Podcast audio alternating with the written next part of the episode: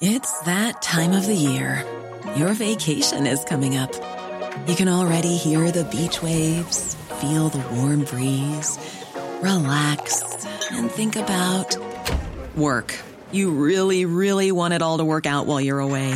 Monday.com gives you and the team that peace of mind. When all work is on one platform and everyone's in sync, things just flow wherever you are. Tap the banner to go to Monday.com.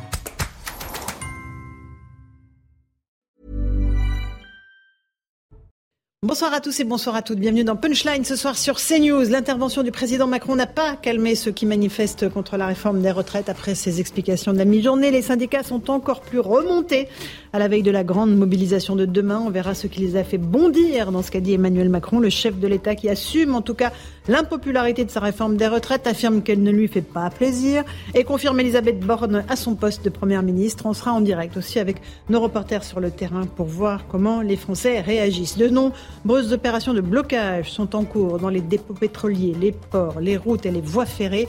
Le trafic des trains sera fortement perturbé demain. Selon un sondage réalisé pour CNews, 83% des Français se disent en colère contre la politique économique et sociale du gouvernement. 83% en colère, dont 58% très en colère. Voilà pour les grandes lignes de nos débats. Ce sera juste après le rappel des titres de l'actualité de 17h avec Mathieu Devez.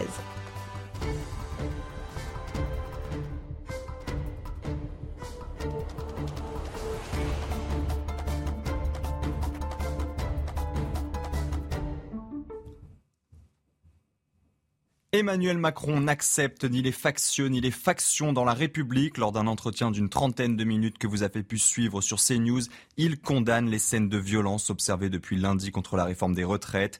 Le chef de l'État souhaite en revanche écouter les colères des manifestations déclarées et y répondre. De leur côté, les syndicats n'ont pas tardé à réagir. Le secrétaire général de la CFDT, Laurent Berger, accuse Emmanuel Macron d'avoir menti à propos de la position du syndicat sur les retraites pour, je cite, masquer son incapacité à trouver une majorité pour voter sa réforme injuste. Et selon le secrétaire général de la CGT, Philippe Martinez, les propos du président sont du mépris pour les millions de personnes qui manifestent. Et dans ce contexte, entre 40 et 50% des professeurs du primaire seront en grève demain à l'occasion de la nouvelle journée de mobilisation intersyndicale. Le syndicat s'attend à de fortes mobilisations dans de nombreux départements comme les Bouches-du-Rhône, les Pyrénées-Orientales ou la Haute-Vienne. Enfin, la loi immigration est la victime collatérale de la fronde sociale provoquée par la réforme des retraites. Selon l'exécutif, le projet de loi sera découpé en plusieurs textes et ne sera pas examiné la semaine prochaine au Sénat. Le texte prévoyait des mesures pour faciliter les expulsions des étrangers délinquants et un volet intégration, notamment par un titre de séjour dans les métiers dits en tension. Merci beaucoup Mathieu Deves pour ce rappel des titres de l'actualité. On est avec Louis de Ragnel, chef du service politique d'Europe 1. Bonsoir Louis. Bonsoir Laurence. Karim Zerebi en pleine forme, consultant Bonsoir Laurence. Marc Toiti encore plus en forme, économiste. Ah oui. Bonsoir Laurence. Alors, vous, allez, vous avez bondi. Hein. Vous avez, il y a quelques trucs qui vous ont fait bondir dans ce qu'a dit Emmanuel Macron. On va y revenir dans un instant. Geoffroy Lejeune, directeur de la rédaction de Valeurs Actuelles. Bonsoir Geoffroy. Bonsoir Laurence. Et Eric Revel, journaliste. Bonsoir Laurence. Un, un, tout petit tour de table rapidement. Convaincu, pas convaincu par euh, Emmanuel Macron, Louis euh, il, il, a su persuader un certain nombre de personnes qui étaient récalcitrantes ou c'est zéro? Non, non. Alors oui. on voit bien la tactique qu'il a utilisée. Il met pas d'huile sur le feu clairement, mais il n'y a pas d'apaisement euh, parce qu'il ne renonce à rien. Il ne satisfait absolument pas euh, les demandes, en tout cas des grévistes et en tout cas de ses opposants. Euh, et ensuite, il prend acte, et c'est ce que je trouve peut-être euh, plus intéressant, il prend acte de la, la, faiblesse de la situation politique dans laquelle il est. Mmh. Et je pense qu'on en parlera tout à l'heure. Mais on a l'impression de se diriger vers un retour à la quatrième République. Très intéressant. Karim Zeribi. Vous voulez qu'on fasse court, donc je oui. dirais deux mots. Déconnexion, provocation. Je trouve ah oui. que le président est apparu à la fois totalement déconnecté par rapport aux attentes de nos compatriotes, de l'intersyndicale. Euh, il a focalisé euh, son propos aussi sur les factieux, hein, Alors, je les appelle comme ça. Mmh, euh, donc euh, il crée des amalgames qui sont insupportables pour ceux qui manifestent dans le calme euh, et qui veulent mmh. que cette réforme soit retirée. Donc c'est une démarche, une posture de provocation de mon point de vue. Et surtout, ce qui m'inquiète, c'est que le président ne propose aucune issue à la situation, bien au contraire. Pas. Marc Toiti Pour faire court également, je veux dire deux mots. non, mais vous en dites 20 à chaque fois, mais ouais, allez-y. Hein. C'est pour ça, il y en a un peu plus. Mais non, quelle tristesse. C'est-à-dire qu'en fait, moi, c'est ça aujourd'hui. J'ai plus de la tristesse, puis de l'inquiétude également. Parce que je me dis, comment on va s'en sortir? Parce que la situation, encore une fois, on, avait pourtant alerté. Attention, ça va déraper. Même les syndicalistes l'avaient dit ici même ou ailleurs. Ça va déraper. Et puis, finalement, on n'a rien fait. On a laissé la situation donc s'envenimer. Et là, ça continue. Donc, je, me demande où veut-on veut aller? Et surtout, c'est extrêmement dangereux. Je reprends, je reprends ma casquette d'économiste, c'est-à-dire que euh, l'économie française est vraiment au, bord du gouffre. Si aujourd'hui on a encore des, des euh, euh, je dirais, une crise sociétale qui dure, des émeutes, des blocages, etc. Bah, on y est là. On voilà, quoi on joue C'est quand même très dangereux. Je ferai le jeune. En 2018, quand Emmanuel Macron, enfin quand il y a eu des gilets jaunes, euh, on a attendu plusieurs semaines avant d'avoir le premier discours d'Emmanuel Macron qui avait fait, vous savez, donc c'était euh, une manifestation qui était partie d'une hausse d'une taxe sur l'essence et il avait fait un grand discours complètement à côté de la plaque. Et les 80 km/h. Euh, et les 80 km/h, un discours complètement à côté de la plaque sur mmh. l'écologie. À l'époque, Michel Onfray avait commenté cette allocution en disant c'est un suicide politique. J'ai envie de dire exactement la même chose. Ça ne répond à aucune des questions qui est posée par les problématiques du moment et donc je dirais suicide politique. Très bien, euh, Eric Revel. Que cherche-t-il modéré? Ah, que, cherche-t-il? Que cherche-t-il? Il cherche pas. Il cherche pas une porte de sortie, visiblement. Donc que cherche-t-il en fait? Parce que euh, ces déclarations de, de, de, la veille sur euh, la légitimité de la foule par rapport aux élus de la République, euh, on se dit mais, mais, mais que cherche-t-il? Il cherche une plus grande mobilisation, il cherche que demain ce soit le plein absolu des manifestants. Et puis sur le fond, pardonnez-moi, mais quand il dit par exemple que les syndicats n'ont rien proposé. Il y a eu des propositions. Il aurait pu dire qu'elles étaient mauvaises, par mais exemple. Ça a rendu hystérique les syndicats. on va y revenir parce que. Mais il peut pas dire que les syndicats n'ont rien proposé. Il peut dire qu'elles étaient mauvaises et le démontrer. Et, on va écouter ce qu'a dit Emmanuel. Mais pas dire ça. Avant ça, j'aimerais qu'on commence par le, premier extrait qui me paraît vraiment intéressant. Il était au 13h, hein, vous le savez, euh, de TF1 France 2 et CNews, évidemment. Euh, et il a évoqué les factieux. Alors ça, c'est un mot qui a un sens hein, historique. Euh, on va écouter ce qu'a dit le président de la République. Dans le moment que vivent nos démocraties, quand des groupes utilise l'extrême violence pour agresser des élus de la République, qu'ils soient parlementaires aujourd'hui ou maires, euh, malheureusement chaque semaine. Quand ils utilisent la violence sans règle absolue, parce qu'ils ne sont pas contents de quelque chose, alors là, ça n'est plus la République. Ce sont des propos qui clarifient. Quand les États-Unis d'Amérique ont vécu ce qu'ils ont vécu au Capitole, quand le Brésil a vécu ce qu'il a vécu, quand vous avez eu l'extrême violence en Allemagne, aux Pays-Bas, ou parfois par le passé chez nous, je vous le dis très nettement, il faut dire on respecte, on écoute, on essaie d'avancer pour le pays, et je vais y revenir parce que je veux qu'on parle du fond de cette uh-huh. réforme, mais on ne peut accepter ni les factions ni les factions. Voilà, ni les factions, ni les factions. Le parallèle avec les événements du Capitole et, ce qui s'est passé au Brésil est, quand même assez surprenant. on est encore très très loin de ça en France, a priori. Mais il va jusque-là, le président Karim. Bon, je suis choqué, je suis choqué parce que il démarre euh, cette interview en mettant en exergue et au centre des échanges ceux qui euh, euh, commettent des violences. En nous mettant complètement les millions de Français qui étaient dans la rue avec cette intersyndicale, qui ont assuré la sécurité euh, des manifestations avec les forces de police en collaboration euh, parfaite pendant un bon nombre de manifestations. Et là, cette, cette forme d'amalgame qu'il provoque d'emblée en parlant du Capitole, en parlant du Brésil, de ce qu'on remet en, en, question, je veux dire, il crée une confusion, euh, le président, qui pose déjà des bases totalement erroné euh, donc euh, et, tronqué pour pouvoir ouvrir un quelconque débat potentiel mhm. avec ceux qui sont opposés à lui. Donc on voit qu'il n'a aucune volonté d'ouvrir le débat qu'il a envie de créer des amalgames euh, de, qui sont d'abord très désagréables pour ceux qui manifestent, donc et scandaleux euh, pour l'intersyndicale. On a un président qui n'ouvre pas du tout d'emblée dans cette interview la voie à, euh, je dirais, une accalmie possible. Les factieux, en plus, Geoffroy Lejeune, ça a une signification historique, évidemment. C'est pas un mot qui choisit au hasard. Factieux, faction. Euh, c'est un mot aussi qu'utilise beaucoup Jean-Luc Mélenchon. Il y a une obsession de ça chez Emmanuel Macron, c'est assez amusant. Je vais vous raconter deux anecdotes, rassurez-vous, ça va être très court. En 2018, mon ami euh, Louis, ici présent, avait révélé à l'époque qu'il euh, y avait un plan secret d'évacuation en hélicoptère, je crois, de, Emmanuel Macron de l'Élysée. Preuve que le pouvoir s'était préparé à l'époque pendant les Gilets jaunes, euh, que quand les manifestations se rapprochaient de l'Élysée, à une évacuation façon fuite, fuite de Varennes, quoi. Et, deuxième anecdote, moi j'ai rencontré Emmanuel Macron en 2019, quelques mois après tout cela, et j'avais eu une discussion sur les Gilets jaunes avec lui, et, et moi j'essayais de, de, de, de poser les questions que posaient les gens sur les ronds-points. Ça, ça, charriait beaucoup de sujets, cette histoire de, de gilets jaunes. Et lui m'avait répondu une seule chose, une seule chose, tenez-vous bien. Ce sont des gens qui veulent me couper la tête. Et il avait mimé le geste euh, en disant le mot quick. Euh, et je pense que c'est une façon complètement très personnelle déjà de ressentir les choses. Il ressent une violence, une menace, une crainte, une angoisse. Il en parle donc, alors que ce n'est pas ce n'est pas le sujet. Évidemment, il y a des gens violents dans la rue, etc. Mais, mais 83% de Français en colère contre la politique du gouvernement, c'est un sujet plus important que quelques personnes qui brûlent des poubelles. Mais il n'arrive à voir ce sujet-là que par le prisme de sa personne à lui et de la menace qu'il pourrait subir. Oui, il l'a aussi évoqué sur les élus, hein, les élus qui sont agressés en permanence. Et en fait, on est tout le monde sera d'accord pour condamner ça, mais on peut juste dire que c'est marginal par rapport à ce qui se passe. En premier lieu, ce qu'ils ont tous fait. Bien sûr. Euh, Louis, les factieux, euh, là encore, ils désignent du doigt hein, euh, ceux qui mettent le désordre dans les rues des villes. En fait, l'immense paradoxe, je trouve, dans cette interview, c'est qu'il dramatise quelque chose qui ne correspond pas à la réalité, et de l'autre côté, il est dans un déni total quand Julien Bugier, lui pose plusieurs fois la question sur la colère des Français. Il évacue très très rapidement le sujet, comme si ça n'existait pas et comme si ça n'était pas de son fait. Et, et, donc en fait, je trouve qu'il y, y, a vraiment un deux poids deux mesures, c'est-à-dire que d'un côté surdramatisation de quelque chose qui est vraiment grossi. Quand on regarde toutes les notes de police depuis l'annonce du 49.3, oui, il y a eu beaucoup de policiers et de gendarmes blessés, il y en a eu 94, mais tout au plus, les manifestations spontanées ont rassemblé pendant une journée 11 000 personnes. 11 000 personnes, c'est pas non plus pas des millions, de, personnes. qui avaient dans les grandes manifs. demain. Mais... mais, si vous voulez, en fait, on est, il joue, en fait, il sait qu'on est dans une guerre de perception. C'est-à-dire que même nous, les médias, on va mettre la focale parfois sur des images terribles euh, de, de, scènes euh, dans Paris ou dans des grandes villes où des, des, des, des, personnes d'ultra gauche s'en prennent aux forces de l'ordre. Mais ça ne correspond pas pour autant, et je relativise pas, mais à, à un état de délabrement de toute la France. En revanche, voilà, il ne peut pas s'exonérer de sa responsabilité euh, parce que c'est quand même lui qui, en partie, est responsable de cette situation.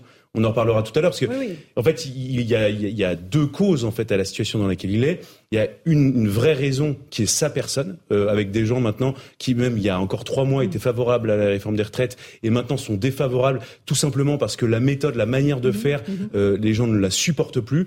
Et ensuite il y a une autre raison qui est plus systémique, qui est liée en fait à, à en fait c'est le son, le piège qu'il avait tendu à tous les partis politiques avec le projet de dépassement et de suppression du Parti socialiste et des Républicains est en train de se refermer sur lui-même et donc Aujourd'hui, il n'y a aucune autre, il est, complètement fermé, il est complètement piégé, il n'y a pas de sortie euh, politique puisqu'il ne veut pas retirer le texte, il ne veut pas dissoudre.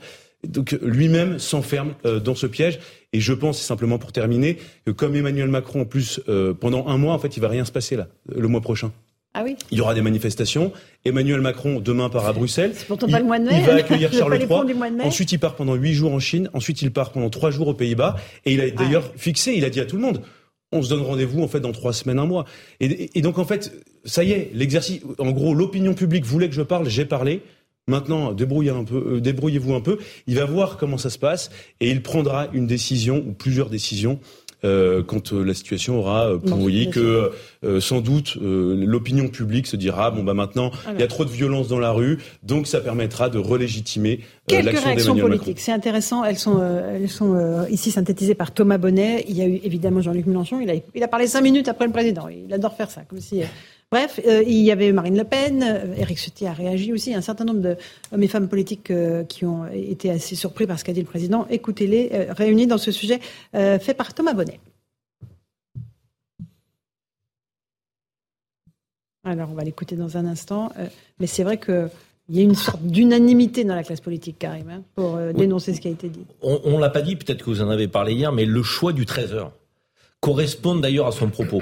C'est un choix euh, qui s'adresse à une cible, parce qu'on a toujours un émetteur, un récepteur, mhm. hein, quand un homme politique s'adresse euh, donc dans un média à, la population. Et là, il parle aux retraités, il parle à ceux qui ne bossent pas, qui peuvent regarder le 13 heures tous les jours. Et face à cela, effectivement, il surdramatise euh, donc les questions de violence, les questions d'ordre, les questions d'ordre public, de, de, respect de la République, des institutions, parce qu'il sait que cette cible-là est très sensible à cette question peut-être plus que d'autres générations euh, qui sont euh, donc dans le monde du mm. travail et qui attendent des réponses sur le pouvoir d'achat, euh, sur les conditions de travail et qui sont touchés par cette réforme de la retraite. Donc on, on, sent que le président a préparé effectivement une posture qui correspond à son auditoire. Donc en omettant de parler de l'essentiel, dédramatise complètement la colère des Français, ça a été dit par Louis, et il surdramatise les violences. Donc attendu effectivement par euh, cet électorat qui le regardait au 13h. Et c'est là, déjà d'emblée, le choix du 13h, moi, m'a déconcerté un peu. Je me suis dit, mais enfin, à qui veut-il parler, le président? Donc, si ce n'est à, à, ses manifestants, normalement. À sa base. oui, à sa base. À sa base. au 20%, le, socle, voilà. Il perdait une partie de son socle des électeurs du premier tour de l'élection présidentielle. La lecture de Karim, je suis absolument d'accord avec ça. Euh, comme il a, il a, vécu deux grandes crises sociales, celle qu'on vit en ce moment, et puis mm. les Gilets jaunes, pardon, je ne veux pas faire un, un, raccourci obsessionnel là-dessus, mais c'est intéressant puisqu'on voit comment il avait géré la première fois. Il a tenu dans, pendant les Gilets jaunes exactement de la même manière. C'est-à-dire que je pense à l'époque, les ordres donnés par le ministère de l'Intérieur Intérieur dans le maintien de l'ordre le week-end, qui était catastrophique en termes de, de enfin, je veux dire, c'était horrible, c'était ni fait ni à faire, et c'était fait pour, à mon avis, provoquer le chaos, la peur chez ces gens-là.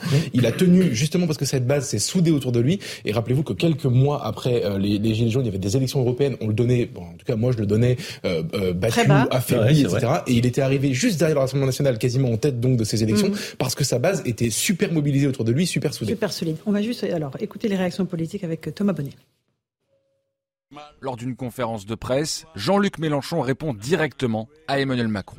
La vérité à présent est qu'il n'a rien compris et que ses propos méprisants pour la foule, comme il dit, qui n'a rien à voir avec le peuple des gentils garçons et gentilles filles qui auraient enlevé leur bonnet pour le saluer sur son passage. La foule, Monsieur le Président, la foule est au peuple. Ce que le cri est à la voix. Méprisant, voici le qualificatif qui revient le plus dans les propos à gauche. Le communiste Sébastien Jumel, le socialiste Olivier Faure ou encore l'écologiste Cyril Châtelain rivalisent d'inventivité pour trouver la meilleure métaphore. On a affaire à un enfant gâté qui joue avec la République comme euh, avec un joujou. On est euh, avec un président en fait qui est un, pyromane, qui est celui qui verse chaque jour un peu plus d'essence sur le brasier qu'il a lui-même allumé. On le sait, il est hors sol, il est déconnecté, mais en fait il n'a aucune envie de sortir de son chapeau. À l'Assemblée toujours, Nicolas Dupont-Aignan interroge la raisonnabilité du président de la République. Il vit dans un monde parallèle. Pour oser dire que les smicards n'ont jamais aussi bien vécu depuis des décennies, je pense que cet homme a perdu la raison, sincèrement.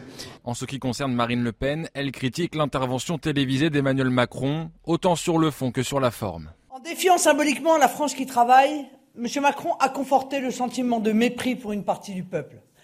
Un mépris qui fut la marque de fabrique de la séquence retraite. L'abus du 49-3, c'est là le raisonnement à courte vue d'un joueur de poker, d'un trader, mais pas celui d'un responsable politique et encore moins d'un homme d'État. Même le patron des Républicains y va de sa critique. Dans un communiqué, Éric Ciotti dénonce les solutions proposées par le président qui, je cite, ne sont pas à la hauteur de la crise politique et économique. Juste un tout petit mot avant de partir sur le terrain, Wanjar Kankar. C'est intéressant ce qu'elle dit. Elle dit il y a un mépris des gens qui travaillent. Parce qu'effectivement, euh, quand on s'adresse aux gens qui sont chez eux à 13h, a priori, euh, Marc Totis, ce ne sont pas des gens qui travaillent. Oui, ce sont plutôt des gens, voilà, peut-être qui rentrent déjeuner chez eux, ça arrive, sans doute en région. En, province, ça arrive souvent. Hein. oui, en région. en région, en région. Non, ce que je veux dire pas, c'est que on va pas tirer sur l'ambulance, mais c'est vrai que ce qui m'inquiète, moi, c'est qu'on a besoin justement d'un leader de la France qui nous dit où nous voulons aller, où la France doit aller. Donc, et aujourd'hui, bah, c'est pas du tout le cas. Ça fait déjà longtemps que c'est pas le cas. Et ce qui est encore plus inquiétant, c'est qu'il, j'ai l'impression qu'il est en train de cristalliser toutes, euh, finalement, toutes les haines euh, que ça soit bien entendu bon bah, les partis qu'on a entendus là, mais également moi je vois des chefs d'entreprise par exemple dans mes conférences que je fais régulièrement qui ont également ce, ce discours extrêmement négatif à l'égard du président. Et ça, c'est quand même inquiétant pour l'avenir. Est-ce qu'il il a les moyens de, de relancer la machine? Moi, j'en doute malheureusement. Et surtout s'il fait rien. Que dire, bah, finalement, on n'a pas de remaniement ni rien, etc. Il faut quand même réagir. Et moi, ce qui m'inquiétait tout à l'heure, c'est le, votre sondage, hein, 83%. Et sur la politique économique et sociale, hein, c'est pas personnalité. Non, mais surtout en hein. colère. En colère. On n'est pas satisfait. On est en colère. Donc, c'est qu'il y a bien un problème, encore une fois, de, de, de stabilité sociétale de notre économie. Ça, c'est très dangereux. Et on a fait un petit sondage sur notre compte Twitter CNews est-ce que vous avez été convaincu par Emmanuel Macron? Allez, on fait les paris, combien? 80% non. 90. 90%, de non. Voilà. on y reviendra dans un instant. Voilà, c'est ça. non, mais c'est son électorat. Voilà, euh, c'est sa base. Euh, allez, on va voir juste Jeanne Cancard. Euh, vous êtes avec Fabrice Elsner, place de la République. Jeanne, demain, c'est de là que va partir le cortège. Vous avez le grand cortège de l'intersyndicale. Vous avez rencontré des commerçants qui sont évidemment inquiets de ce qui peut se passer demain? Clairement, Laurence, ils sont tous unanimes, que ça soit place de la Bastille, ici place de la République ou le parcours de la manifestation va une nouvelle fois passer ou place de l'Opéra, là où la manifestation se terminera. Eh bien, tous les manifestants, tous les commerçants, pardon, nous le disent, ils craignent des débordements en marge de manifestation. Et puis vous le voyez ici, comme sur cette pharmacie place de la République, ils se barricadent ces commerçants qui nous expliquent aussi eh bien qu'ils ont peur parfois de ne pas pouvoir être assurés puisque la préfecture les policiers en amont de cette journée de manifestation passent les voir, leur recommandent pour la plupart de fermer boutique. Les commerçants qu'on a rencontrés nous expliquent que pour la plupart, eh bien, ils ont d'ores et déjà décidé de ne pas ouvrir leur restaurant, leur commerce demain. Ils ont même, pour certains, appelé les clients pour annuler par exemple des réservations. Ils nous disent, certes, ça représente une perte du chiffre d'affaires, mais ça sera toujours, eh bien, moins important que si on doit parfois réparer, des dégâts beaucoup plus importants. Et puis d'autres qui nous disent, on verra au dernier moment, à la dernière minute, si je dois fermer ou pas en fonction du degré de violence qu'il y aura dans cette manifestation. Mais ce qui est certain, eh bien, c'est que tous ont le sentiment que le degré de violence y grandit de plus en plus et que au fur et à mesure des journées de manifestation, qu'elles soient déclarées ou parfois improvisées, comme on a pu voir le soir en début de semaine, eh ils sentent que les manifestants aujourd'hui ne font plus vraiment la différence entre les banques, où souvent, vous savez, ce sont les banques, le McDo, tout ce qui va représenter le capitalisme qui va être touché. Et aussi, ils disent que finalement, eux aussi, les commerçants vont être touchés, vont être directement impactés. Puis ce parcours de la manifestation de demain, qui part donc de la place de la Bastille jusqu'à la place de l'Opéra, on l'a fait. Ce qu'on peut vous dire, c'est que sur ce parcours, il y a de nombreux travaux, beaucoup d'échafaudage. Et ça, c'est une autre inquiétude pour les commerçants qui nous disent que selon eux, eh bien, ça pourrait servir de projectile pour les commerçants, pour les manifestants. Oui, vous avez raison, euh, Jeanne Cancard, avec Fabrice Elsner. Ça peut servir évidemment de, de projectile pour les, pour les manifestants et les, les éléments radicaux. Euh, on, on, va effectivement euh, continuer à parler de la violence dans un instant, parce que ça fait ça la sixième soirée de manifestation ce soir. Hein. Les, les, policiers, euh, voilà, il y, y, a une vraie question qui se pose pour, pour les policiers. Euh, sur euh, petite, euh, une petite nouvelle, la grève des éboueurs à Paris est reconduite jusqu'à lundi. Donc c'est, c'est, c'est, ça se rajoute évidemment, Louis Dragnel. Ça se rajoute à la situation, donc à la situation des manifestants, plus la, la grève le des éboueurs. Le pourrissement de la situation. Enfin, c'est. Oui, on oui. A l'impression que de... c'est, c'est, c'est assez étonnant. C'est-à-dire que déjà on, on voit à peu près les mêmes. C'est pas exactement la même nature, mais on est dans la même mentalité qu'au moment du début de la crise des Gilets jaunes pour d'autres raisons euh, qui sont beaucoup plus politiques, beaucoup plus profondes. Et donc, euh, on voit s'installer progressivement le pourrissement. Une interview présidentielle qui était censée régler un certain nombre de choses, en fait, ne permet pas d'avancer. C'est-à-dire que... Écoutez, Louis, vous connaissez mieux la politique encore que moi. Non. Ça n'a jamais rien réglé. Non, mais parfois il y a des jamais. annonces. Non, non, mais souvenez-vous. Je... Parfois il y a une annonce. Je, je peux. Mais sur un malentendu il y a des exemples énorme, historiques, ça, ça peut pas même tout sur, résoudre. Le, sur le CPE au moment du retrait. Il y a des. Ah bah oui, c'était je retire le texte. Non mais non mais ça fait partie. non, mais je dis pas que c'est ce qu'il fallait faire. Je, je dis qu'il y a des options quand même qui existent. Sauf que en fait la difficulté du moment, c'est qu'Emmanuel Macron a fermé d'emblée mm. toutes les options de sortie. Ensuite, voilà, on l'a dit, pendant un mois, il va pas se passer grand-chose. Et donc, on s'installe et il va falloir qu'on s'habitue dans le pourrissement. La chienlit. C'est vrai que si on reprend la question que posait Eric Revel, que cherche-t-il? Parce qu'il savait très bien qu'il allait y avoir une réaction, soit je dirais, d'apaisement. Évidemment qu'on n'attendait pas que de cette interview euh, présidentielle, euh, la lumière jaillisse et que tout soit réglé. Mais il y avait une, potentiellement une possibilité d'apaisement avec une intersyndicale qui dit, ben, finalement, le président a ouvert une porte, on peut peut-être s'y engouffrer, ça veut dire ne pas promulguer le texte au 1er septembre, pour être très clair avec vous, euh, de, que le projet de loi. Or, il a affirmé que normalement ce texte rentre en vigueur en septembre. Donc là, je ne recule pas sur le calendrier. Il dit que la CFDT n'a pas fait de contre-proposition. Mais c'est gravissime. Parce que là, là, là, on a mis ouais, sur un mensonge. Ouais. Je veux dire, donc, mais imaginez Laurent Berger. En fait, ça on a, on, on, a, non mais peu importe. Okay. La question, c'est que Laurent Berger, à un moment donné, avait posé sur la table d'autres options. Elles n'ont pas été prises en considération. Mais la dire... réforme universelle, mais qui n'était pas des mesures d'âge. Qui était celle de 2019. Mais il y avait un compromis qui était 2019. impossible. Non, mais factuellement, le compromis était impossible. Certes, mais il peut pas dire qu'il n'y avait pas de proposition. Il n'y avait pas de proposition sur la base de ce que souhaitait le président. Il y avait des propositions. Ça veut pas dire qu'il n'a pas de proposition. Donc ça veut dire que Laurent Berger, qui est un syndicat qui est habituellement constructif, réformiste, euh, qui est prêt à trouver un compromis. Vous vous rendez compte euh, la CFDT, comment elle peut vivre ça? Alors, ne parlons même pas de la CGT, où ils préfèrent parler des factieux plutôt que parler des manifestants euh, de, qui respectent les règles de la République. Je, je vais vous dire, c'est le sentiment d'instrumentalisation qui va faire monter la colère. là, Parce que le président de la République donne le sentiment, en s'adressant à 13 heures, donc, à son électorat, à des retraités, en mentant sur le fait qu'il n'y ait pas de contre-proposition de retraite, en parlant des factieux et pas des manifestants. Il fait tout faux. Et en stigmatisant ceux qui euh, ne travaillent pas, ceux qui ne travaillent jamais. Et là, on a des associations qui s'indignent des propos de Macron sur les bénéficiaires du RSA. Parce que pointer du doigt, évidemment, une catégorie de la population qui ne travaille pas, euh, ça les fait bondir. Euh, Eric, un petit mot avant la pause, puis je vous passerai la parole à tous. Il y a quelque chose quand même de très neuf dans l'interview du président de la République. Oui, il y a quelque chose de très neuf, de très très très neuf et qui n'est pas rassurant du tout. C'est-à-dire que en même temps qu'il assume l'impopularité de ce qu'il est en train de faire, En fait, il dit le paratonnerre, c'est moi. Donc toute la foudre doit tomber sur moi. Et pourquoi je dis que c'est inquiétant? Parce qu'il, oui, il dédouane Elisabeth Borne qui dit c'est un bon premier, premier ministre, elle va rester là. En fait, en faisant ça, à mon avis, il va cristalliser encore plus qu'aujourd'hui sur sa personne, sur sa personne, tout le mécontentement. Hmm. Donc, non mais c'est extrêmement, c'est extrêmement inquiétant. Et puisque euh, Geoffroy tout à l'heure faisait un, un, rappel historique sur la fuite de Varenne euh, en hélicoptère, moi, il y a autre chose qui m'a qui m'a qui m'a frappé. Messieurs, quand même. Non, il y a autre chose qui m'a frappé. Sa petite phrase, sa petite phrase, sa petite phrase, sa petite phrase sur la foule n'est pas légitime euh, et les eh députés le sont. Je ne sais pas si euh, vous avez vu euh, cette, cette, phrase circuler, mais moi, elle m'a frappé. Euh, Alors, c'est ce qu'il 1830, 1830, Il a prononcé ça Charles les députés. Charles X, le roi tombe. Il tombe sur un mouvement populaire.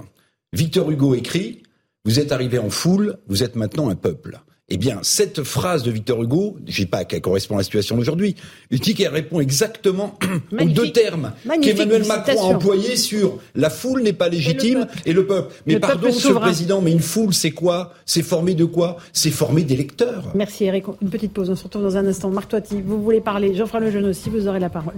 A tout de suite dans Punchline sur CNews.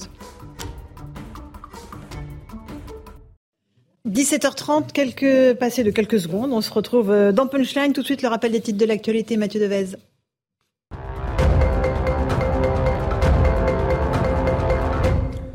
Elisabeth Borne a toujours la confiance d'Emmanuel Macron, mais devra élargir la majorité. Le chef de l'État l'a répété lors d'un entretien d'une trentaine de minutes que vous avez pu suivre sur CNews. Il demande à la Première ministre de bâtir un programme de gouvernement pour avoir à la fois moins de textes de loi, des textes plus courts et plus clairs. De son côté, Jean-Luc Mélenchon dénonce, je cite, les traditionnelles marques de mépris du président. Le leader de la France insoumise s'est exprimé cet après-midi lors d'un point presse à Toulouse. Il estime que le chef de l'État vit en dehors de toute réalité et critique l'arrogance d'Emmanuel Macron, notamment sur les carrières pénibles. Le trafic ferroviaire a été interrompu dans plusieurs gares du sud de la France après l'intrusion de manifestants sur les voies.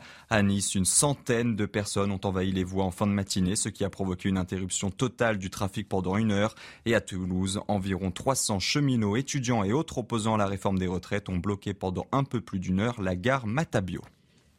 Merci beaucoup Mathieu Devez pour ce rappel des titres de l'actualité. On va tout de suite partir au tribunal judiciaire de Paris et rejoindre Noémie Schulz. Bonsoir Noémie, vous êtes là-bas pour CNews parce que vous suivez les comparutions immédiates hein, des manifestants, des casseurs euh, qui euh, ont sévi dans les rues de Paris euh, ces derniers jours. Est-ce qu'on a un profil type de, de, ceux qui sont en train d'être déférés devant la justice, Noémie?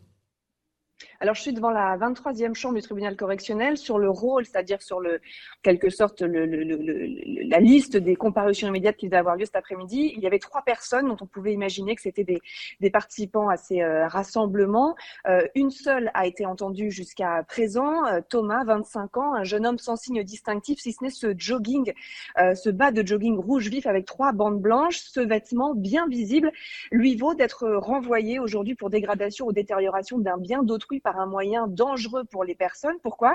Eh bien parce que lundi soir, les policiers l'aperçoivent en train de construire une barricade euh, puis d'y mettre le feu dans le 11e arrondissement de Paris. L'interpellation n'est pas possible sur le moment, il y a trop de monde. Mais un peu plus tard, les policiers repèrent à nouveau ce bas de jogging rouge, place de la Bastille, et interpellent donc Thomas. Euh, il conteste les faits, on l'a entendu euh, il y a quelques minutes. Je nie avoir mis le feu à une barricade. Quand j'ai été arrêté, j'allais prendre le métro, je travaillais le lendemain. Pour la procureure, le témoignage des policiers suffit, surtout insiste-t-elle que le prévenu qui est en apprentissage a été condamné il y a un an à Grenoble pour le même type d'infraction. Ce qu'il doit comprendre, c'est que ça aurait pu s'étendre à des immeubles. Ça n'aurait pas du tout été la même chose en termes de conséquences. Elle requiert huit mois de prison avec euh, sursis. La défense, elle, plaide la relaxe dans un dossier totalement vide. Le seul élément à charge, c'est un policier qui dit l'avoir reconnu, mais sur les images de vidéosurveillance, on ne le voit pas, ce jogging rouge, euh, dénonce l'avocate euh, qui parle d'interpellation instrumentalisée par le gouvernement. Je ne comprends pas pourquoi il a passé deux nuits enfermé pour une audition de dix minutes avec des éléments à charge insignifiants. Thomas a pris une dernière fois la parole. Je souhaite rajouter qu'on continuera à se mobiliser contre la réforme et le gouvernement malgré la répression. La présidente lui faire remarquer, vous avez bien compris qu'on est au tribunal, on ne fait pas de politique ici. Oui, mais j'ai eu l'impression que mon arrestation était politique. Le jugement sera rendu euh, après la suspension euh, d'ici la fin de journée. Merci euh, beaucoup Noémie Schultz. C'est très intéressant ce que vous nous expliquez. C'est toute la difficulté pour les policiers qui interpellent de voir qu'il y a énormément de procédures euh, qui sont classées sans suite. C'est extrêmement difficile de prouver la culpabilité de ceux qu'on prend comme ça dans la rue. Hein. C'est Karim Zerbi, vous le savez très bien. C'est des petits groupes extrêmement mobiles. Il y a beaucoup d'interpellations et au final, énormément de classements sans suite. C'est-à-dire que sur 300 euh, interpellations, il y en a peut-être 280 qui ne donnent rien. Et ça, c'est compliqué pour les policiers. Oui, de manière générale, le maintien de l'ordre, c'est une spécialité, c'est un, un, métier particulier. Euh, mais le maintien de l'ordre dans ce contexte-là, c'est encore beaucoup plus difficile.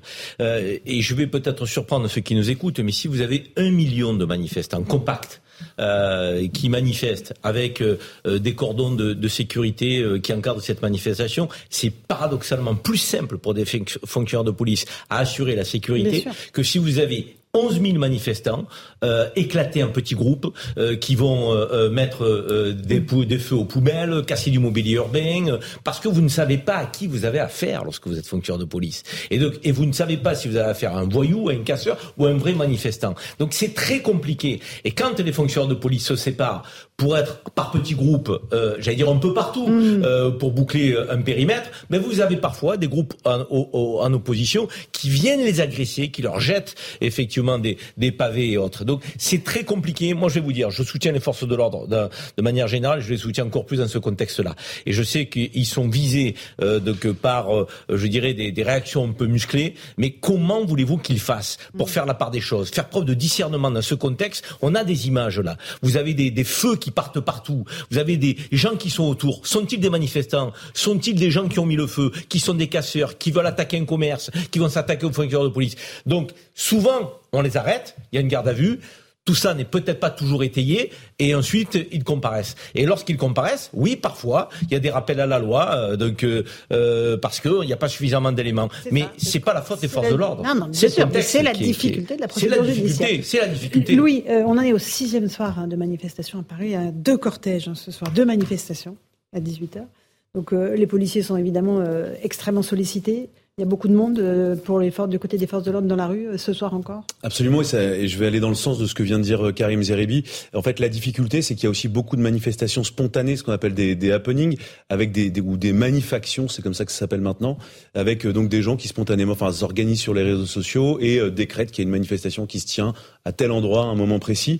et donc la difficulté, c'est que pour les forces de l'ordre, pour les, surtout les, les professionnels du maintien de l'ordre, c'est qu'ils ont des équipements qui souvent sont assez lourds, donc ils doivent courir, marcher parfois des, dizaines de kilomètres. Il y avait notamment un, policier euh, à Paris qui me confiait tout à l'heure que hier il avait mis un podomètre pour savoir combien de mètres il avait marché pendant l'après-midi et la nuit. Il a marché 17 kilomètres. Il faut quand même imaginer que c'est énorme et donc avec un équipement voilà qui est assez lourd euh, et donc la difficulté c'est qu'il faut à la fois euh, mm. mettre un, dispositif pour éviter euh, que les manifestants prennent le terrain, que s'en prennent à des établissements bancaires, tous les symboles du capitalisme comme ça avait été évoqué avant et en même temps il faut un, un, dispositif très dynamique, donc avec des policiers qui sont chargés d'aller extraire, identifier des manifestations, des manifestants de manière très précise, les, extraire et ensuite permettre la mmh, judiciarisation.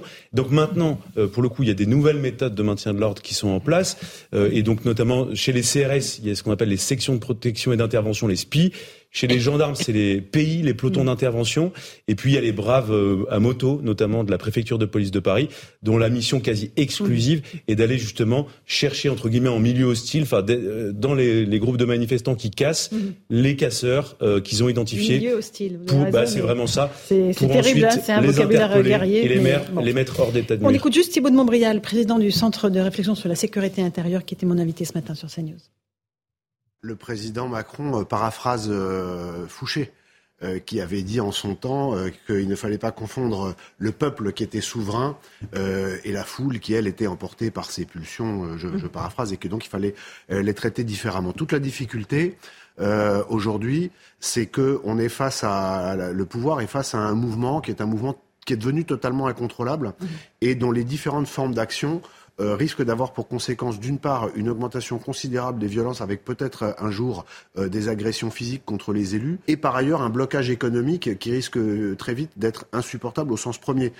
Voilà, Thibault de Montbrial, euh, le Jeune, un mouvement incontrôlable. C'est-à-dire qu'il y a des manifs spontanés, la manif sauvage organisée à Lyon ce soir, il y en a à Paris, mais qui sont autorisés. Moi, j'ai un problème avec ces images, avec l'idée de les commenter, parce qu'en réalité, je pense que c'est assez, c'est un épiphénomène dans toute la séquence que nous sommes en train de vivre. C'est-à-dire que, évidemment, c'est grave, c'est violent, ça fait partie du, du, du tableau général, il faut le prendre en compte. Euh, mais en fait, le vrai sujet n'est pas là. Donc, en fait, quand Emmanuel Macron, lui, euh, répond à la question de la situation en disant, euh, il y a des factieux, il y a des gens violents, c'est pas forcément faux, mais c'est pas le sujet. Le sujet aujourd'hui, c'est pas tellement le, le, personne n'a dit que les gens qui manifestent en ce moment et qui brûlent des poubelles mmh. sont légitimes par rapport à un parlement, même si le parlement ne sait pas, n'a pas mmh. voté. Personne n'a dit ça. En revanche, il y a 80% des Français qui sont opposés à une réforme, qui manifestement n'ont pas voté pour ça euh, en 2022 et qui sont en train de manifester, euh, et pour le coup c'était relativement pacifique, euh, une opposition à une mesure qui vient d'être adoptée. Je pense que c'est vraiment le, le, le, vrai conflit est là. Aujourd'hui, on est en train de perdre un peu, le, je pense, le sens des mots et on essaie de décider qui, qui a la légitimité. En réalité, faut, enfin moi je me souviens de mes cours de sciences politiques où on parlait de légitimité et de légalité. Emmanuel mmh. Macron a utilisé la formule tout à l'heure en disant la loi poursuit son processus démocratique. tout ce qui va se passer sera parfaitement légal. Aucun doute là-dessus, évidemment. En revanche, par contre, la légitimité, c'est un vrai sujet. Personne ne dit que ces gens sont légitimes euh, à manifester euh, comme comme ça et à, et à s'en mhm. prendre à la police, etc. En revanche, la légitimité euh, n'entoure pas la loi qui vient d'être votée. Et je pense que c'est ça. Et ce qui me dérange dans ces images, c'est que souvent les gens qu'on voit, d'ailleurs les gens qui sont arrêtés, sont des casseurs qui cherchent des occasions de casser. Et ils se sont arrimés à un mouvement qui était extrêmement populaire dans l'opinion, le mouvement mmh. l'opposition à la réforme des retraites.